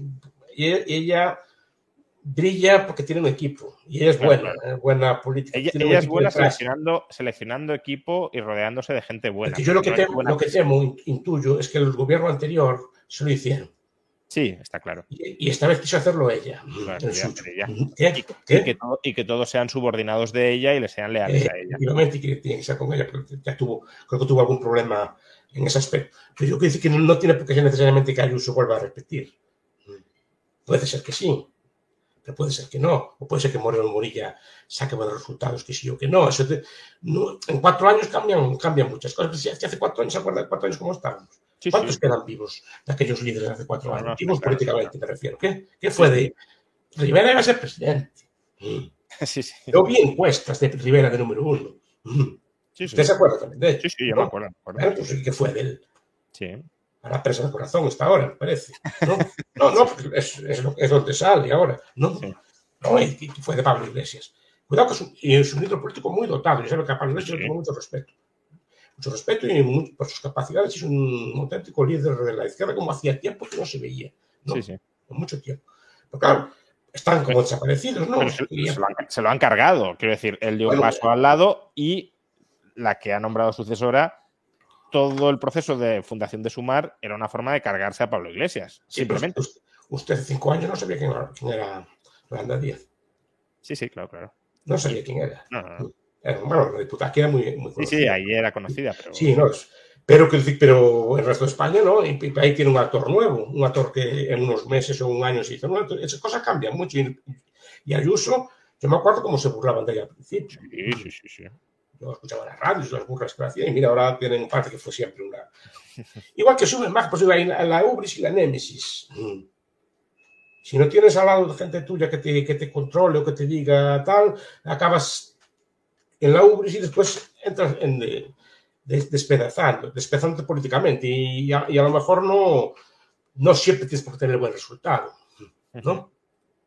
Entonces, por eso digo, que dentro de cuatro años, eh, pues, pues puede pasar muchas cosas. Bueno, y aquí no se plantea tanto si Ayuso va a sustituir a Feijóo. Ahora hablaré un poco más de esto, le preguntaré un poco más de esto, pero sí, si sustituyen a Ayuso por Feijóo, si se, da, si se da ese presupuesto, ¿aplicaría políticas más liberales tipo Madrid al PP Nacional? ¿Es cuestión de su equipo? ¿Creéis que mejoraría los resultados que ha obtenido Feijóo? Eh, Más que si aplicaría políticas más liberales, que también, bueno, si, si quiere lo, lo puede contestar, pero me interesa sobre todo la última pregunta, si mejoraría los resultados de Feijóo. Porque hay mucha gente que presupone que sí, que claramente, y yo no lo tengo tan claro. Y, No, yo- claro, claro, precisamente. Porque Madrid no es España. Claro, claro. No, no, no. No, no es España. Es decir, Madrid es un sitio muy próspero, con una población pues muy, muy, muy urbana, con unas características sociales pues de renta alta, pues bueno, de- pero qué sé. Pero no es España, sí. En España hay gente que no es urbana, que, Sí, sí. no, que no está cómoda en ese tipo, en ese tipo de, ambiente, ni ese tipo de discursos. Entonces, y es muy plural, como dijimos antes. España está llena de independentistas. De- hay, mucha hay muchas zonas de izquierda, hay muchas zonas obreras, hay muchas zonas eh, rurales. Es decir, no es solo eso. Hay, hay Madrid, para Madrid puede estar bien. Ahora, todo líder tiene que ser de algún sitio. Sí, claro. Y al final, al ser de algún sitio, piensa que todo, piensa que el mundo es como es, su sitio como es, normal. Eh, ¿No? Que no puedo. Aquella, aquel trabajo de. ¿Cómo se llamaba? Tanto de. de- me gusta a mí mucho. Que se llama. Cómo, cómo piensa un, un- cómo, ser un. Cómo ser un murciélago. ¿No? Un, un, un filósofo, ¿cómo se llama? Sí, un, un filósofo de la ciencia, que no me acuerdo. ¿no? Es que yo, que, sé que no puede imaginar cómo es un murciélago. Puede ver un murciélago, pero no puede saber lo que siente un murciélago. Es, es una metáfora para decir que no puede explicar cómo se siente de toda otra persona, porque no sabe exactamente qué es lo que tiene en su cabeza, qué es lo que vivió, etc. Entonces, no, eh, algo, algo así pasa en la política. Es decir, vale, yo soy de un sitio, pues Juegos de Galicia, pues en- en- supongo que tendrá, como tiene que entender la política al estilo gallego, y hay cosas que le irán bien con esa política y otras pues le irán mal porque a lo mejor la política madrileña o la de Aragón o la de Murcia pues no lo entienden bien lo que quiere decir, ¿no? O no está acostumbrado. este Entonces a Ayuso le puede pasar algo así. Ahora, tiene que ser de algún sitio y Ayuso no es mala candidata. Y cree que tiene. Y cree. creo que, pero yo creo que con otro equipo, yo, este equipo, no sé, usted, usted vive en Madrid y sabe mejor que yo y sigue mejor No, la es que realidad. son, en su mayoría son desconocidos, entonces tampoco puedo decir mucho.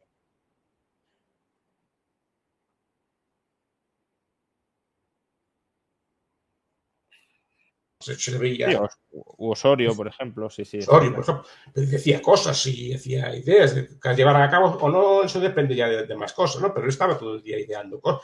No sé si estos gobiernos actuales son más de gestores o así. Yo creo que son más de gestores, pero igual, impulso, igual nos sorprende, igual nos sorprende, pero... No, no, por eso digo, yo no lo sé. Yo digo que le veo que ya quiso cambiar de, gente. Quiso subalternos total, es decir, gente que, le que se lo deba todo a ella, porque efectivamente dentro del equipo anterior muchos se los nombraron. Que eso no significa que no le fueran leales. Pero no, no, le fueron leales. Pero no le fueron serviles o no, o no le eran serviles porque no los nombró ella.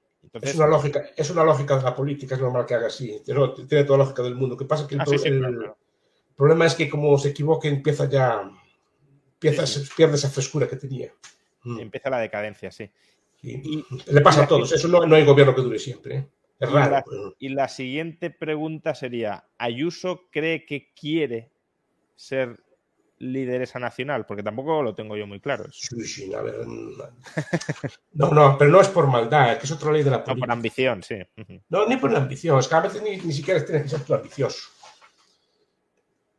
Eh, lo que decía el viejo Saavedra Fajardo, es como la flecha o sube o crece o muere. No es, es uno de sus, de sus, ¿cómo se llama? De la, tiene un libro de, de, de política, ya, ya, ya, voy viejo. No que es uno de sus famosos, los clásicos de la política del, del barroco. Uno, uno, de sus ensayos ha sido crece, quiere decir, si yo estoy en, soy un líder político, por ejemplo, usted es presidente, yo soy su ministro, o su ministro, o su consejero, lo que sea así, yo quiero que usted crezca, pues si usted no crezca, yo no crezco. Entonces yo lo estoy empujando. Porque si usted no es presidente, yo no soy ministro. Pero bueno, si, se los ha cargado a todos, tampoco le van a empujar mucho. Eso sí puede ser una. No, no, pero quiero decir, pero al final, aún así es una ley. Es decir, porque si quieres incrementar tu poder, tienes que meter más gente. Y para meter más gente, tienes que hacerte con más ministerios o tienes que adquirir, otro tipo de cosas. Es raro, es raro que un puesto estático, una persona estática, aguante mucho, mucho tiempo ahí, digamos, sin, querer moverse. no atraes gente, gente o gente, o gente que, quiere, que quiere subir. Es decir, yo si quiero ser un ministro, la carrera normal es em, empiezo con empiezo con Ayuso de consejero, Ayuso es presidenta y yo me hago ministro, secretario de Estado, presidente del Banco de España o, lo, que me toque. Pero si Ayuso no sale de, de Madrid, yo no voy a salir de aquí de Madrid o de Murcia o de Galicia. podría salir si hay alguna forma de transferencia, pues Feijó nombra algún consejero de Ayuso ministro, algo así, pero. Porque Feijó no se fija que trajo gente de allí, si colonizó la isla de Madrid con un montón de gallegos. Bueno, hay de todo, ¿eh? hay de todo. Pero sí. No, no, pero. No son fieles el núcleo, de, el, núcleo más próximo son de allí, pero no es porque sean de allí, es porque llevan 20 años trabajando con él. Claro, es gente de confianza, está claro. Claro. Entonces, es normal que los meta. Puesto de confianza de gabinetes de comunicación y así, yo creo que más o menos tenía, claro el esquema. ¿eh? son gente de aquí. Entonces, bueno, dejando de lado el tema de Ayuso, si Sánchez alcanza la presidencia, es decir, si no hay repetición electoral, ¿augura que Feijó va a seguir en el cargo? A corto plazo sí. Después, claro, es que por eso digo, después va a haber elecciones el año que viene para elecciones. Seguro en Galicia y en el País Vasco. Seguro en un, antes de un año. ¿no? Y después probablemente en Cataluña. Si empieza a sucederse derrotas, sí. Si sigue potente, no. Claro. Por eso digo que no. Muchas veces la carrera te la cambia un, mal resultado. Que no contabas con él en algún sitio y te corta una carrera en seco. ¿no? Entonces depende de. Depende de. Por ejemplo, a Casado ya nada más llegar, ya le convocaron unas elecciones independientemente que tampoco me parezca así, no me parezca maquiavelo, precisamente. ¿no? Pero, no, pero bueno, es decir que también empezó y nada más empezar ya como con las elecciones sin tener el partido montado ni nada por el estilo, entonces no fue una debacle, ya, pero ya empezó mal, ya empieza mal, ya empieza marcado, entonces ya le meten más presión, entonces ya empieza a haber enemigos por todas partes, ya que todos le quieren quitar el puesto, ya lo ven débil, entonces claro, él sobreactúa y acaba, acaba perdiendo, ¿no? Yo creo que Feijóo tiene experiencia, yo creo que de momento no, no tiene rival en el partido. Aparte que no, no habría un rival, habría dos. Habría Ayuso y estaría uno, dos, sí, sí. Y bueno, Bonilla. Entonces no, no, creo que hubiera uno solo. Pero por lo mismo, tienen, tienen esa lógica, tienen, tienen que intentar crecer. Por lo menos quererlo. Y, Pedro Sánchez, por eso cuando dicen si Pedro Sánchez va a ganar, que Pedro Sánchez le promete que gobierne, porque Pedro Sánchez quiere gobernar. Y no le importa nada. Entonces quiere, entonces va a hacerlo. Otros, ay, no sé qué, que si me mancho, que si me tal. No, él no tiene, no, no, es que no le importa. Y además el, el electorado suyo no se lo castiga, aún lo premió. No, no, claro, claro. Ahora toda la estrategia de, Pedro Sánchez eh, ha quedado totalmente validada electoralmente. Por tanto, si tenía algún tipo de escrúpulo o de eh, de, prevención a la hora de aplicar estas estrategias, desde luego ahora no va a tener ninguna. Lo que pasa es que con el referéndum, según cómo lo hagas, te topas con la Constitución, que es verdad que tienen el control del Constitucional, pero tampoco pueden distorsionar tantísimo la Constitución. No, pero a ver cómo le llamen. Es que, una consulta o lo que sea, sí. que no, tiene, no creo que tenga mayoría para cambiar la Constitución. Eh, no, no, no. Eh, ni, siquiera, ni siquiera en los aspectos, digamos, no, no, no.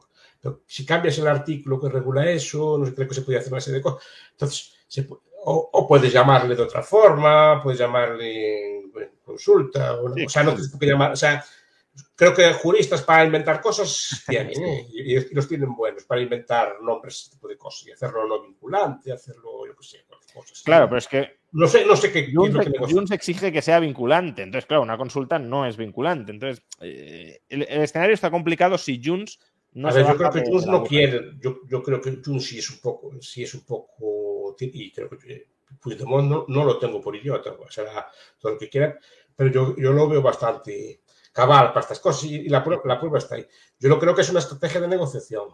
Eh, piden primero mucho y después para, para, para, que, para que no pueda dar o, para, o, para pedir otra cosa que sí que quieren, pero que no ya que no te puedes dar aquello. Ah, pero el propio Puigdemont no creo que quiera en estos momentos un referente. En estos momentos no Lo que no sabemos es si quiere una repetición electoral, que eso también es una. También puede ser, pero también repetir por repetir mucho mejor no tiene por qué ir. Bueno, pero a lo mejor a, Puigdemont le puede interesar que haya un gobierno PP Vox. Es que eso tampoco lo sabemos. Es que, si se acuerda, cuando fue la moción de censura, eh, Puigdemont quería que siguiera Rajoy. Estaba más cómodo con él. estaba más cómodo con él, pero no, porque estaba. No, hay no hay que descartar que en el fondo Junts quiera un gobierno PP Vox, porque precisamente Junts se crece con la polarización y para internacionalizar el conflicto le interesa un... No solo el conflicto, es que, es que Pedro Sánchez, si le dejan cuatro años más, acaba con el independentismo. A ver, no, no, estamos... Eh, es que yo repito que veo las cosas desde la periferia, no las veo a lo mejor con tanto como veo en la prensa madrileña, como veo en las radios madrileñas, que están así todo... Eh, Pedro Sánchez no le dio nada sustantivo a los catalanes, lo único que les dio fue quitarlos de la cárcel, que los iba a quitar igual. Porque repito, políticamente a día de hoy no puedes mantener un líder político de esa categoría preso en ningún país europeo, por mucho que incumpliera la ley. ya ha pasado unos años, lo indultas o haces una cosa con él, pero, pero normalmente no lo puedes tener mucho tiempo. Porque no queda bien, esto no, no, no queda bien en estos tiempos. Además, tenía, había críticas de derechos humanos y cosas, entonces que no queda bien. Al final acabarías liberándolo. y quitando eso no le dio nada. Y les montó una mesa no le dio, o sea, no le dio nada de nada. Eso sí, muchas mesas y A ver, pero eso también, pues entendemos un poco la lógica del poder político. O sea, primero, ningún presidente del gobierno quiere ceder poder porque sí. No, claro. No, porque está en su lógica mandar más, lo menos. Segundo, ningún presidente del gobierno, por muy Sánchez que sea, va a dar la independencia a un territorio de España. No, no, y menos y menos la izquierda, que como ya he comentado, si se independizara Cataluña y el País Vasco, tendrías una debacle de la izquierda española prácticamente perfecta. perderías donde sacan los votos, pero además, al dar independientemente que dirías un puesto, porque si, digamos que sería una especie de, de catástrofe nacional, una cosa así. Entonces, no, aunque fuera pacífica, entonces normalmente ese presidente no seguiría en el puesto. Entonces, ningún presidente de gobierno te va a dar nada de eso. Más, el presidente, la lógica de un presidente del gobierno, sea el que sea, es ceder las menos competencias posibles. Entonces, su, lógica es, ¿qué pasa? Como es muy hábil, lo que vende es todo lo contrario, que él es amigo de todo eso, y pues, pero al final no da nada, pero al final no es líquido electoralmente. El sentimiento de independencia bajó muchísimo, porque además los partidos nacionalistas a día de hoy no, no ganarían unas elecciones en Cataluña. O por lo menos ya, ya dependen del PSC para gobernar, ya están peleados, ya no tienen la fuerza que tenían antes, no se dan cuenta. Ese daño se lo hizo Pedro Sánchez. Porque para eso sí que fue hábil. Lo que pasa es que eso no, no se lo van a reconocer, digamos, la, la, la, prensa contraria. Pues yo creo que César lo que es el César. Y, y, él eso lo hizo, desde el punto de vista españolista, merecería un premio. No, no por lo que dice, sino por lo que hace. Al, al, al final fue, le hizo un daño terrible al nacionalismo y está haciendo un daño al nacionalismo como nunca se lo habían hecho en mucho tiempo. Por eso no me parece desaventurado pensar que Junts no quiera que siga Pedro Sánchez. No, no, por eso digo. Y, y quizá las condiciones que establece tan altas son condiciones no para luego rebajarlas, sino excusas para votar que no. Excusas para votar que no, también, claro. Igual le conviene más. Repito, él, él, dijo ya en su momento que quería a Rajoy, quería a la derecha. No, no y, en, quería... en 2000, y, en, 2019 votaron que no a la investidura. Sí, sí, sí. Bueno, que ya no, no era relevante. O sea, no, no era... era... Bueno, pero eh, hubo otros, ahora no recuerdo, pero creo que hubo otros partidos que no eran relevantes y también votaron que votaron que sí. Con lo cual, bueno. Sí, no, no, yo, yo en su cabeza no estoy. Supongo que algún tipo de plan tiene, ¿no? Sí, sí. Pero desde luego, otra como esta tampoco va a tener, ¿eh? Ya. De, de, de, de, estar en el centro absoluto de la política, con siete diputados. Mm. Porque lo que desempata todo. Mm. Y la última pregunta, antes de pasar a las preguntas de la audiencia, pero última pregunta sobre la reestructuración del tablero político español. Sumar, ¿no? porque antes mencionaba, eh, Sumar es una coalición que se monta básicamente para eh, extinguir, anular a Podemos. Es como nos vamos a juntar entre todos y a Podemos no le damos espacio y ocupamos el espacio que tenía Podemos. Eh, solo quedan cinco diputados de Podemos dentro de, Sumar y si Yolanda Díaz vuelve a ser ministra o vicepresidenta, de alguna manera, eh, como que se consolida el recambio entre Podemos y Sumar. Sin embargo, hoy mismo Pablo Iglesias ya ha salido, y Yone Belarra también, a decir que una cosa son que, Sumar es una coalición de partidos, que Podemos es un partido propio dentro de Sumar y que no van a poner las cosas fáciles, que van a negociar como Podemos, no como Sumar. Eh, la, la cuestión que quiero plantear es si gobierna Pedro Sánchez con Yolanda Díaz, es el fin del Podemos pablista, de Podemos tal como lo conocemos, o no? Me quedaría muy tocado, porque, a ver, el, el, el cemento, el, el, poder es el cemento claro. de uno de los partidos. Porque tienes liberados, tienes asesores, tienes, digamos, tienes un partido organizado y gente que te, que te debe el trabajo a ti. Entonces, es como se monta una organización. Además, tienes medios de prensa, tienes cosas para, digamos, mantener una estructura en todo el país, tienes contacto, entonces, claro, es así, claro, sería seriamente tocado. El problema es que no, que no fuera así. El problema de sumar esto que es un no es un partido, es una cosa de momento. Yo no la veo bien montada. A mí, yo cuando estudio los partidos, me, me fijo en los libros viejos de Pane Bianco, esta gente siempre estudia la estructura, la estructura de los partidos, no, no las ideas de los partidos, sino sí. cómo están montados. Y esto es un partido que a mí nunca, nunca me pareció bien montado no está bien organizado, tiene demasiadas, tiene demasiados partidos, ¿no? sí, sí, sí. en el sentido de que el líder eh, toma una decisión, pero después tiene que consultarlo a cada uno de los partidos. Y cada uno de los líderes tiene, de su partido tiene que consultarlo a su, a su, claro. a su gente. Entonces, y cada uno de ellos se considera independiente. Eso realmente... ya lo vimos en Galicia con la marea. Entonces, siempre era así. Entonces, el, el líder, cuando negociaba una cosa, lo que negociaba muchas veces le, le echaban, se lo echaban para abajo después sus partidos. Es muy difícil negociar nada así con, con otras fuerzas. Pero bueno, lo que pasa es que tiene un potencial de, de, suma a corto plazo muy importante, pero después que se mantenga, veremos. Depende también de la habilidad que tenga Yolanda Díaz. Cuidado es una política hábil, ¿eh? Que se ha cargado a casi todo el mundo, ¿no? Es muy hábil. Y no sabe, no. Que parezca así frívolo, así a veces, no, no, es una señora muy hábil, curtida en la dura lucha de la, de la izquierda gallega desde muy joven. es una lucha así bastante feroz. Vamos con las preguntas de, de la audiencia que se han acumulado y, no querría dejarlas pasar. Agustín López, ¿qué pensaría su amigo Trevijano de estas elecciones? Hombre, el señor Trevijano, pues no le gustaba este sistema electoral, ¿no? No creo, ya no le gustaba ya cuando era un bipartido, no creo que le gustara mucho, que le gustara mucho, que le gustara mucho ahora, porque él defiende sistemas más, más tipo británicos o de democracias y claro.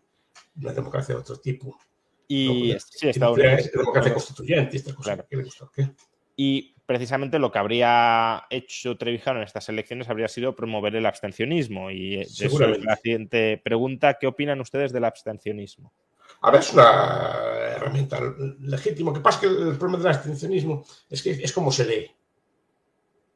Vale, pues hay un hay abstencionistas que son así como muy filosóficos, como el caso de la, pues de los discípulos de Trevijano, algunos de ellos, o así, ¿no? Que, leía a Gisbert, que, que tengo mucho aprecio, que, que, que hablaba de, abstencionismo, sí, creo que un sí, sí, sí. no sé sí, ayer hubo, de hecho, una concentración abstencionista a la que estaba, por cierto, yo invitado, porque bueno, yo no voto, tampoco es que sea un abstencionista ideologizado activo, eh, pero, pero bueno, no voto y por tanto como reunión de gente que no vota y que cree que además votar individualmente pues no tiene mucha relevancia en este sistema, eh, pues bueno, estaba invitado, no, finalmente no fui porque tenía un directo en el, en el canal, pero, pero sí, efectivamente hay un movimiento de promoción del abstencionismo que también hay que decir que a veces sobrepasan la línea un poco del, del show cuando eh, van y rompen las papeletas delante de, de, las mesas y se graban y lo suben a Twitter y todo esto, pero bueno, es, es bueno, eso. Decir, que hay un abstencionismo ideológico elaborado, ¿no? que con un discurso y una lógica, claro, pues este abstencionista que, pues, que quedó, salió de marcha y no se levantó,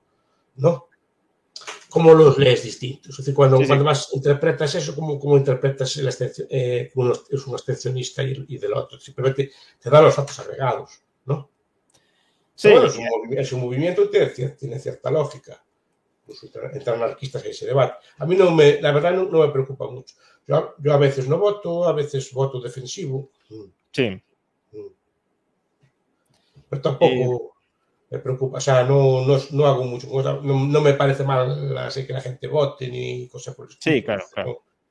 No, cada uno. Que, no, no, además es un acto cívico, incluso son actos sociales, ves a los vecinos y cosas por el estilo. No, no es una cosa que tenga que ser necesariamente mala. O sea, mm. yo, por, por resumir mi, mi, mi, postura, diría que eh, no. Mm, precisamente la actitud que tiene el profesor Bastos de a veces voto, a veces no, no le doy mucha importancia, me parece muy legítimo eh, y, y, no tengo nada en contra. Ahora, la gente hiperpolitizada que hace de su vida la política y que está obsesionada con votar justamente porque su vida es la política, sí, sí me parece mucho más peligroso ese tipo de actitud dentro de una sociedad.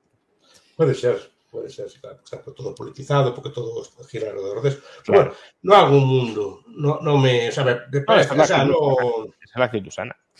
No, de hecho, ayer fui a votar, que no, no tuve problema. Además encontré con un seguidor suyo que me vino a hablar. Ah, bueno. en la mesa.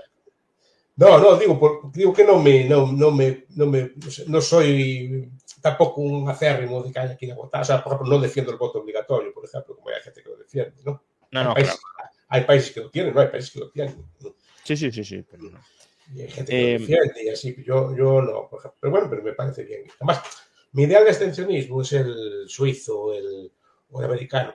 Que no claro. van a votar porque no se discute nada relevante. Claro, exacto. Y porque no, y porque no le dan importancia, justamente porque no se discute nada relevante, no le dan importancia a la política y lo ven como algo lejano que no les incumbe. Ese, claro. Esa es la, la, actitud sana. Eh, yo también creo que hay una segunda derivada del abstencionismo que está bien, sobre todo en democracia, y es no votar para experimentar que no tienes el control del poder político, ¿no? Porque votar de alguna manera genera la falsa sensación de que tú marcas el rumbo eh, o contribuyes a marcar el rumbo de lo que ha sucedido. Y es falso. Entonces, cuando no votas es cuando dices, no, no, es que aquí son fuerzas externas que, las que me gobiernan y por eso justamente hay que defender la libertad frente a esas fuerzas externas. No, y da, igual que votes, da igual que votes o que no, que, que no Exacto, sí, sí. Pero, te van a afectar, te van a afectar pero, igual. Pero si votas, si votas te autoengañas pensando que, oye, yo he contribuido a esto, he empujado en esa dirección, nos ha faltado poco o he votado al que ha ganado y, he, y, ha ganado en parte gracias a mí. Y al no votar, pues es que te das cuenta de que estás solo. Y es que estás solo. Sí. Eh, Raúl dice, la política interna de España es pura gestión, decidida previamente en Bruselas y el Pentágono. ¿Dónde se cocina la verdadera política? Ah, es un, es un, eso da para una clase de Estado. Eso es una, es un es complejo, porque la, la política se, se, se, cocina en todo, seguramente en Bruselas, pero también se cocina aquí. Lo que pasa es que se cocina aquí no solo en el ámbito electoral. Claro, claro. Quiero decir, cuando Pablo Iglesias, que ahí estuvo muy lúcido, dijo que estaba en el gobierno pero no tenía el poder, tenía razón. Es que el Estado no es solo el, el, las, el, las eh, el aspecto electoral del Estado. La gente cuando piensa en el Estado piensa en el Parlamento, en las elecciones y en los partidos. No, es una parte del Estado. A veces es la dominante, a veces no, pero otras veces no. Hay más actores ahí. Lo que pasa que... Hay actores en el propio Estado y en otros Estados. Esa queja es una visión muy... O sea, tenía razón, pero afortunadamente tenía razón. Esa queja es una queja muy totalitaria. Es yo no tengo absolutamente todo el poder que existe en sociedad obviamente, es que no tienes que tenerlo. Y que, y que te lamentes de que no lo tengas, señala muy bien cuál sería tu, tu, tu modelo ideal de, de Estado, ¿no? Ya, pero él pensaba que el poder, o pensaba, que no lo pensaría, pero bueno, que el poder derivaba de las urnas y que el que mandaba allí, que mandaba en un montón de cosas, ¿no? Hay cosas que, no, que, que el Estado no es solo la, la, el ámbito electoral. No, y el, Hay- poder no, el poder no es solo el Estado, tampoco. No es, el, a ver, bueno, sí, tienes razón. Bueno, El ahí sí, depende cómo definamos poder, está claro. pero Sí. Pero, dentro del poder político hay más poderes. Sí, sí, sí, sí. Y están ahí. ¿no? Eh, pero son poderes asociados al Estado y forman parte del Estado. Por ejemplo, cuando pero cuando hablamos de la gran banca, yo, yo la, yo la gran banca no la veo como un ente privado, yo lo veo como una parte, una Ujú. del Estado. Mm. Cuando, cuando hablan de la industria del armamento, yo no la veo como una parte ajena al Estado, sino como parte del Estado. Sí, sí, sí. Entonces, claro, si les dicen, no, es que la gran banca, tal, no, la gran banca se, se forman parte, no es que saltan de un sitio al otro. ¿Cuándo he visto que un político salte a una fábrica de tomate frito de, de rueda giratoria? ¿La vio alguna vez? ¿Qué? ¿O una fábrica de la... ¿A dónde acaban? Y al revés, decían de, de aquellos ministros que venían de Lehman Brothers y saltan de la banca privada al gobierno. Pues entonces, en Draghi, todo eso, ¿hasta dónde viene? Sí, sí, sí. porque son dentro del aparato del Estado. Lo que pasa es que el Estado siempre se piensa que son lo, lo que votamos, y eso es lo- que tenía razón eh, Pablo Iglesias, que no es, eso es una parte. Ahora, si eres hábil, si eres hábil, puedes controlar otras partes. Eso sí. Eh, G Me- Media, validando su argumento anterior, dice: la izquierda pacta con nacionalistas, la derecha no, entonces es muy complicado que la derecha gana, gane. Es ridículo ver a la izquierda más descentralizadora que la derecha. Teóricamente sí, filosóficamente hablando sí. Porque la izquierda, la izquierda que en el Estado, de la centralización del poder, etcétera, no, no es muy coherente con esto. De hecho, hay, hay disputas teóricas entre ellos, ¿eh? muy, siempre las hubo. ¿eh? Yo me acuerdo en la facultad cuando éramos jóvenes, pero, pero aún ahora discuten los marxistas eh, así entre ellos, que es que el nacionalismo no puede ser marxista y cosas así por el estilo. Sí, sí, sí. ¿No? sí. Pero digo, me sorprende que la izquierda pueda impunemente llevarse los votos de la derecha y que no le pase nada, y en cambio, que, que no, no, tenga ninguna sanción. Yo creo que si, yo creo que si consiguen que Puigdemont eh, los apoye, es recibido entre aplausos. Ah, sí, sí, claro, claro, claro. Como, Entre aplausos de los suyos, el Sí, propio sí. Pedro Sánchez, y aún le hacen una ola, un corto, una cosa así. No, que, que sí que estoy seguro. Estoy Sí, seguro que un genio de la negociación.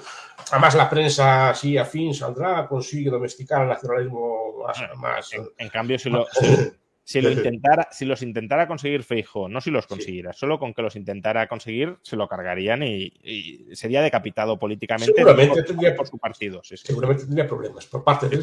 Mm. o por parte de los socios. Mm. Sí, sí. Eh, y bueno, y de su partido y de los medios de comunicación. Jaime Losada, profesor Bastos, ¿qué opina de los nacionalistas respecto al idioma? Aquí en Bilbao no te libras del euskera ni en colegios al 100% privado. Pues, eh, ¿En qué sentido? En la imposición de la lengua, entiendo. que- El, problema es que no sé si solo se impusiera la lengua. A lo mejor le imponen el euskera, pero a lo mejor la educación le imponen. Yo, a ver, yo entiendo que yo sabo que defiendo la escuela libre, entonces no, no, Sí. me no defiendo la escuela estatal. Entonces, ese problema no, no lo No, habría. pero él, él dice incluso en colegios 100% privados. ¿eh? Porque no hay colegios privados en España. Bueno, Es decir, hay privados de gestión eh, y los hay privados totalmente, pero tienen que seguir un currículum. Sí, sí, sí. Están regulados. Entonces, claro, está regulado y, y las cosas que se regula es esa. Sí, claro. Entonces, no es, no es, no es verdaderamente privado. Es- o sea, yo no puedo montar una academia mañana y dar clase en ella, aunque sea muy bueno, hipotéticamente muy bueno. Tengo que tener, seguir un currículum. Si no, mi tit- lo que doy yo allí no me deja entrar en el bachillerato, no me deja entrar No, en, no, claro, claro. en una universidad. En total, tengo, tengo- entonces, en, en- en lo que se regula es eso. Ahora, ¿por qué solo el idioma? e non ao contenido. Eu veo contenidos os libros moi discutibles e parece que nadie, nadie les preocupa que se enseñen determinadas cosas. Non digo que non se enseñen, digo que se enseñen de forma monopolista. Eh, Co- Como que es así. Es que no- yo, yo no tengo ningún reparo a que se estudien marxismo, que se estudien otro tipo de ideas en la escuela. No tengo problema ninguno. Lo, lo que digo es que no me gusta que sea de forma monopolista, que pueda estudiar otras cosas, también otras doctrinas, otras ideas, que no se enseñe como que es así, de forma oficial. Entonces, el idioma, ¿vale? Mm. Aparte que, porque el euskera está mal y el, el castellano sí. Mm. ujú. Yo, eh, si estas cosas son muy tales, porque la- la- yo de pequeño, yo vengo de un entorno gallego hablante. Mis abuelos no sabían hablar castellano y yo aprendí una inmersión, pero al revés. ¿No? Sí. De los que había antes. Yo, sí, que también es una imposición, está claro. Pues por eso estoy diciendo, quiero decir, que tampoco es, fue tan grave, tampoco me voy a quejar yo aquí, que no, no por eso digo que no, no, no, veo la cosa. Pero claro, a, a mí me hicieron, me, me hicieron, eso. Yo no quiero hacerlo al, al revés tampoco, pero, pero, yo veo que la ley española, y por eso una cosa que siempre me da atención, decía que, sobre, que el español es de obligado conocimiento, es decir, que tiene, hay una, hay una, el resto es como optativo, ¿no? Y eso a mí, porque yo, yo, mis abuelos nacieron aquí, igual que nacieron nosotros, porque están obligados a aprender una lengua. Porque aprender una lengua no es tan fácil. Nosotros que tenemos una escuela, sí, entenderla así, pero hablarla y dominarla no es tan fácil. Es decir, que aquellas personas que vivieron, mis abuelos allí, no, tenían, en determinados hábitos, tenían problemas de comprensión. Hace, años, hace muchos años, ¿no? Pero tenían problemas de comprensión en muchos sitios. Usted no se entendía bien, a lo mejor, con un abogado, con una cosa por el estilo. Claro. Es decir, no, no en la vida cotidiana. Entonces, claro, porque ellos tenían que aprender la otra y en cambio la, la suya era, de segunda, era como de segunda fila. Eso es lo, que, es lo que critico yo. Entonces, yo lo que criticaría sería la obligatoriedad. De, claro, en general, de, no solo de una en Me gustan los sistemas anglosajones que no hay, no hay, no hay un idioma oficial. Uh -huh. O sea, no hay idioma oficial, pues la administración o lo que sea se va apañando. Pues si, sabe, si alguien sabe hablar español por allí, pues le habla. Si, o sea, intentan servirte, ¿no? Y, y, puedes más o menos tener una escuela, no, no está tan regulado aquí que es oficial y, y, y se regulan las horas y cosas. Pues yo admitiría, eh, pondría más libertad. O sé que es un tema complejo, ¿no? Cambiemos claro, de... Español, ¿por qué no se va a poner el euskera o lo que sea? Si Sí, se sí, pone. claro. ¿Qué? Porque uno sí y el otro no. Eso es lo que discuto yo. No, sí, justamente el, el viernes pasado entrevisté a Roger Montañola del, del PDCAT, que finalmente no ha conseguido escaño, y tuvimos este debate, ¿no? Y, y él está a favor de, de, imponer el catalán, yo no, pero le reconocía que, claro, no hay que imponer el catalán ni, en, ni el español, porque el español también se impone, obviamente. Eh, templario sin templanza. Profesores, vi, vio, ¿vieron en estas elecciones algún partido que atacara la situación real de las pensiones? ¿Qué debería hacer el país para reconducir este camino? No, ninguno ni, ni lo va a tocar. Demasiados votos. Claro. Y, y, cada vez más, además. Y cada vez más. Cada vez más y, y, y cada vez menos de los otros. Entonces, proporcional, proporcionalmente, son más los pensionistas o cada vez tienen más peso político los pensionistas que otros. No se va a tocar el tema. No sé cómo harán. A ver, el PP, y ahí creo que fijó, falló un poco. El PP, la estrategia del PP, histórica del Pacto de Toledo, era rebajar las pensiones, subiendo las pensiones un poco menos que la inflación. Sí. Uh -huh. Usted que sabe que es interés compuesto, sabe que en 30 años, un puntito y medio a, a 30 años, ¿cuánto da? ¿No? Sí, sí, sí, claro. Sí, sí, sí, ese, ese, esa era la estrategia. Bajarla, mm, digamos, sí, sí que ahora Pico decía que había que revalorizarlas con el IPC. Ahí está, pues ahí no está la otra Pero entonces no se va, o sea, que entonces, ¿qué tendrás que hacer? Retrasar la, la de jubilación. Mira, cuando retrasaron dos años, eso equivale a un 10% de baja de la pensión. Sí, sí. Porque las, las supervivencias españolas son de 20 años, dos años es el 10%. Entonces, eso un mercado de bonos no se lo toleran. No. ¿Qué? No, igual, si no, es que ahora eh, no tenemos dinero este año eh, para cobrar el dividendo lo, o lo que sea, tiene que esperar dos.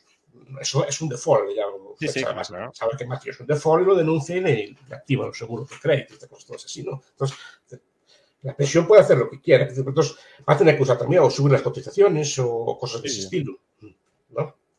Porque la estrategia era civilina, con los factores de sostenibilidad, el retraso y tal. eh, eh, Digamos que era. Era un recorte oculto, está claro. Pero el recorte que no, no se. A largo plazo se notaba, pero a corto plazo Claro. no era muy doloroso. Además, como siempre te la subían, Sí, sí. tampoco parecía que era muy grave. ¿no? Pero claro, eso lo, lo acabaron con eso y ahora a ver, a ver qué buscan. Porque el problema es serio. Es muy serio, sí. muy Vamos serio. avanzando porque hay varias preguntas y no le quiero retener aquí mucho más Sí, tiempo. que tenemos que estar esperando para cenar. pues. Claro, por eso. GESOC73 dice, ¿y no es peligroso que personas con mucho conocimiento y opiniones muy válidas como ustedes dos no estén en política? Para que si se habla de cosas relevantes y seamos todos más útiles. En mi caso no. En mi caso no, porque en la política no es solo saber muchas cosas. El, el Eso problema, el problema es tener carácter, ¿no? Y, carácter y las habilidades para ese tipo de trabajo, que también son, son habilidades, a muchas de ellas malignas, pero son, son habilidades, ¿no? Sí, sí, Y ya que es, los clásicos chinos decían que la principal virtud de un político es saber mentir sin ponerse colorado. Decía, no, decían los libros. Sánchez es muy buen político, entonces, sí, sí. Pues, y ahí lo tenemos. ¿eh? Sí, sí, sí, sí, está claro. ¿No? Y habilidades para manipular, para cambiar de bando, sobre todo cierto, cierto despego. No puedes tener amistades ni piedad, eh, que no puedes tener, es, es la lógica del juego, así, ¿no? Entonces, no, yo no valgo para eso. Claro. Ni yo Ahora, tampoco. me gusta, me gusta Estudiarlo, pero como estudiarlo y entenderlo, más desde fuera. no. Yo, creo, yo creo que muchos políticos no saben, o sea, juegan como un futbolista, Sí, sí. saben jugar, pero no, no, no son entrenadores, o sea, no saben, por, no saben la estrategia ni el juego, pero juegan porque saben jugar. Y muchos naturalmente tienen dotes para el juego. Bueno, no saben lo, lo que hacen, simplemente tienen instinto, van viendo lo que se vende en cada momento, cambian de bando, cambian de partido, cambian de caballo y van sobreviviendo. Es una habilidad, yo no la tengo. No, Hay no, gente que la tiene. ¿Qué? No, yo, tampoco, y, y además no quiero tenerla tampoco, con lo cual. No, pero, pero hay gente que la tiene. Sí, sí, hay la gente que la tiene, claro, sí, sí. Y no, y, no, y no tiene por qué tener muchos conocimientos. No, no, no. La, la habilidad para man- manipular a otros en muchos casos es, es innata. está claro. Sin nata, sin nata, sí. Eh, una pregunta se la dejo votando porque es un tema que conoce muy bien. Dice Sheshu Ga- Gaxitim, eh, digamos, como alternativa para anular a los nacionalistas, ¿por qué no cambiar la ley electoral y que todos los votos cuenten igual, sean de donde sean? Así los nacionalistas no tendrían esos escaños. Eso es un mito. Coja el porcentaje de votos del PP, coja el porcentaje de votos del PSOE y mire los- el porcentaje de escaños que tienen. Y va a llevar una sorpresa y verá que el- el- el porcentaje de votos de los nacionalistas y verá que tienen lo que merecen, lo que merecen proporcionalmente. Si tienen, por ejemplo, el eh, CIU tiene, o CIU, Junts tiene 7 escaños, quiere decir que tiene el 2% de los votos. Por ahí debe andar por ahí. Tiene, tiene lo que merece. Pero mire el PP y el PSOE, eso nadie los mire, ¿verdad? No, porque están sobre representados los Claro, dos. claro, claro. Sí, sí. La, la trampa no está ahí. La trampa está en la sobre representación de los dos grandes. Y especialmente en estas elecciones el PP está más sobre representado todavía. Probablemente. No, no hice la cuenta aún. Pero no, no está la trampa ahí. Si tienen peso los nacionalistas es porque los, los otros no se Los ponen de votan, acuerdo. claro, y, bueno, y que los votan, o sea, es que no hay más, o sea. Los votan, pero es que los grandes no se ponen de acuerdo. Si no se ponen de acuerdo, pues venden su voto. Que se Ah, pongan sí, de acuerdo claro. los grandes y ya no pierden, ya no tienen peso Sí, sí, ninguno. Sí, sí. Y las tres últimas preguntas, y las leo de corrido porque son preguntas de, de libros, ¿no? Eh, Carlos Fernández Vega pregunta cuáles son los mejores libros a favor y en contra de la existencia de Dios. Eh, Miguel Fernández, bueno, si quiere. Miguel Fernández Montes, eh, algo tarde y no relacionado con el 23J, pero gracias por mencionar el libro de Scott. Ya que estamos, ¿alguna otra lectura recomendada sobre el Estado? El estado de Hasai. Antonio de Hasai. De Hasai, bueno. Es de Dios, a ver, de Dios. A ver, de Dios. A mí, eh, yo, el, tema de, Dios es un tema para dar una, una charla. Yo no el tema, es un tema como super. Yo soy creyente, pero yo, soy creyente, yo, fui ateo y soy creyente. Soy creyente por, precisamente por, por leer libros de, de, ese tema, ¿no? A mí lo... Por ejemplo, el libro del... ¿Cómo se llama? El de Guillermo González, que es un profesor de, de, de astrofísica de, en Estados Unidos. Guillermo González y Jay Richards, ¿cómo se llama? Es que no me, me, me pilló un frío, no, no, contaba yo con este tema. ¿no? Yeah. Mm. Es que no bueno, me acuerdo. Si lo buscan, no, no, que... no, lo que decía, es, es, de, de, hecho, creo que fue Bertrand Russell, no, fue Dawkins, Dawkins, es un ateo famoso, eh, el que dijo que era el argumento que más temía, el de argumento antrópico, ¿no? El, el argumento de, de, cómo están diseñadas todas las fuerzas electromagnéticas, cómo está diseñado todo el... El, todo el libro lo estaba buscando, ¿eh? no lo he sí. leído ni nada, es eh, el, el, planeta privilegiado. Ese. Ese me influyó mucho. Es un libro de, de física, ¿eh? es decir, no es un libro. Lo que pasa es que el, el física de, de, divulgación, obviamente yo de eso no sé. Lo que va diciendo es, claro, que, que es demasiada coincidencia que sean todas cosas. Y, y, y, lo digo porque Dawkins decía que era el argumento que más temía.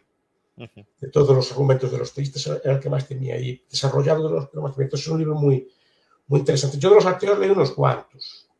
Leí los cuatro jinetes. A mí no me convence mucho. Me gustan más los, los, los ateos clásicos, como Maki o gente por el estilo, que son más filosóficos. A mí me parece un poco más, más de divulgación estos ateos, pero quizá mejor el de Dennett, rompiendo el hechizo, y los ateos. Pues tanto el, el, el espejismo de Dios, a mí no me convence no es un argumento contra, eh, contra la existencia de Dios, es un argumento contra la religión, que son cosas distintas. Claro. ¿qué? Son cosas distintas. El problema, el problema de Dios es, es, si, por ejemplo, es si puede existir una vida en ausencia de... Uh -huh. la, la, vida, por ejemplo, aún no está, hay hipótesis, pero no está demostrado de dónde viene. Por ejemplo, no hay una, yo, yo discuto mucho con, con, con, con, el catedrático de, de biología de mi, de mi, universidad. Y dice, no, no, es que la vida no, aún no se sabe de dónde viene. Hay hipótesis bastante contrastadas, pero no hay una demostración aún de dónde viene. Ni cómo se puede montar desde la, la nada un ADN o un. Que eso no, no, son palabras mayores, pero bueno, hay hipótesis. Pero este argumento a mí me convenció mucho, porque son, son muy, me convenció mucho y me, me discutió mucho. Para ateos leí bastante porque me gusta mucho el, el tema. Pero muchos son, muchos son de divulgación de Krauss, por ejemplo, el universo de la nada, tenemos un libro ateo así muy interesante, el de Víctor Stenger, ¿no? Son ateos así bastante potentes. Vamos yo, yo, me, yo, me, inclino más al teísmo, ¿eh? como ya saben ustedes. Vamos con la última, eh, porque me sabe mal, vamos, yo me quedaría, pero es que me sabe mal retenerle aquí y, y han llegado más. Más, no que nada, más que nada porque tengo un compromiso, me están, sí, me sí, están sí, esperando. Sí, sí, por, eso, por eso. No, no, digo, no, por eso digo, por eso pregunté cuánto duraba. Diga. Claro, claro, por eso, es que nos hemos retrasado mucho. La última. Eh, ¿Conoce el proyecto científico Nueva Cronología de Fomenko y sus importantes implicaciones en la ciencia económica respecto a las edades oscuras y renacimientos? Y si es así, pero, ¿qué opina? No, pero me interesa mucho me interesan los temas de los colapsos.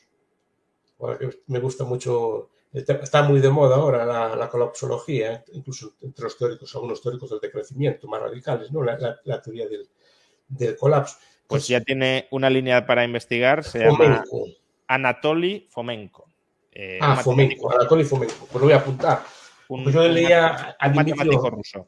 Sí, yo estudié a Turchin, Fomenko. Sí, sí, sí. Peter Turchin es muy bueno. Sí, sí. Turchin es muy bueno, pero por ejemplo Dmitry Orlov, Orlov al señor Ramsey le gustaría sus teorías del colapso económico así. Sí, sí, sí, sí, sí, No, pero son los cinco colapsos, el biológico, tal, el político, tal. Y tiene este del, bueno, después están los clásicos de, de Tainter, de Tainter, el colapso de las sociedades complejas, que son, que son muy, que es muy, muy interesante, o el de Jared Diamond. Diamond, por ejemplo, tiene, cuando se meten en estas cosas, tiene muchos errores económicos. Ya. Yeah. Porque, ¿se acuerda usted cuando habla de la isla de Pascua? No sé si leyó el libro. Sí, sí, sí, sí, sí que es. Bueno, pues la isla de Pascua, este señor está aquí, que los, los pascuinos. Sí, agotaron los recursos. Hago, sí. vale, si esto fuera privado, algo de propiedad privada, cortaban un árbol, planta, plantaban otro y siempre, ten, siempre tenían suministro claro. para, para hacer sus, esas, esas modas o esas cosas que tienen. Que tienen siempre, al hacerlo aquello de nadie, cortaban todos los árboles y después quedaron está diciendo que aquí no hay mercados. Sí, aunque parece que ni siquiera, ni siquiera esa tesis del agotamiento ecológico como causa de la extinción o colapso de la isla de Pascua parece que es, que es cierto. Pero bueno, eso. No, no, no, sé que está discutido, pero digo, pero aún así, viendo las incluso, sí, sí, incluso aceptándolo. Sí, sí. Aceptándolo, que aquí, que aquí no hay precios, no hay propiedad. Si hubiera propiedad aquí, sería un negocio fantástico, siempre habría árboles para pa cortar, para hacer las moas, pero que, claro, claro. al ser de todos, se deforestaron y nadie plantaba. Yo me decía, y esto es la culpa del capitalismo que gota. Bueno, pues gracias por la, por la invitación. Muchísimas gracias, profesor. Hemos estado dos horas, más de lo que habíamos hablado, sí. eh, pero yo creo que ha sido un auténtico placer, un lujo como siempre, y la audiencia está encantadísima. O sea, siempre acabamos hablando de cosas raras. Bueno, hablamos de, de, lo que interesa a la audiencia al final. Sí. Un, gracias, entonces, hasta, la próxima. Un fuerte abrazo y nos vemos en el futuro. Hasta la próxima. Y a todos los demás, pues muchas gracias por, por, habernos acompañado en estas dos horas analizando los resultados electorales del 23 de, julio. Recordad que ha sido una entrevista apadrinada por la Universidad de las Hespérides, universidad de la que, por ejemplo, yo mismo soy decano de la Escuela de Grado y el profesor Bastos es conferenciante. Eh, empezamos las, las clases el 2 de octubre, el plazo de matrícula está abierto, todavía está abierto. Si os interesa cursar estudios oficiales de grado o de posgrado en el espacio europeo online, además, es decir, que podéis cursarlos desde casa, pues informaros de la Universidad de las Hespérides en su página web, consultad los grados, los programas que ofrecen, grados y posgrados, y si os animáis, pues lanzaros. Eh, os, os, encontraremos allí como, como profesores y tutores. Muchas gracias a todos y nos vemos próximamente porque algún directo más habrá antes de que terminemos el mes. Como digo, muchas gracias por vuestro tiempo.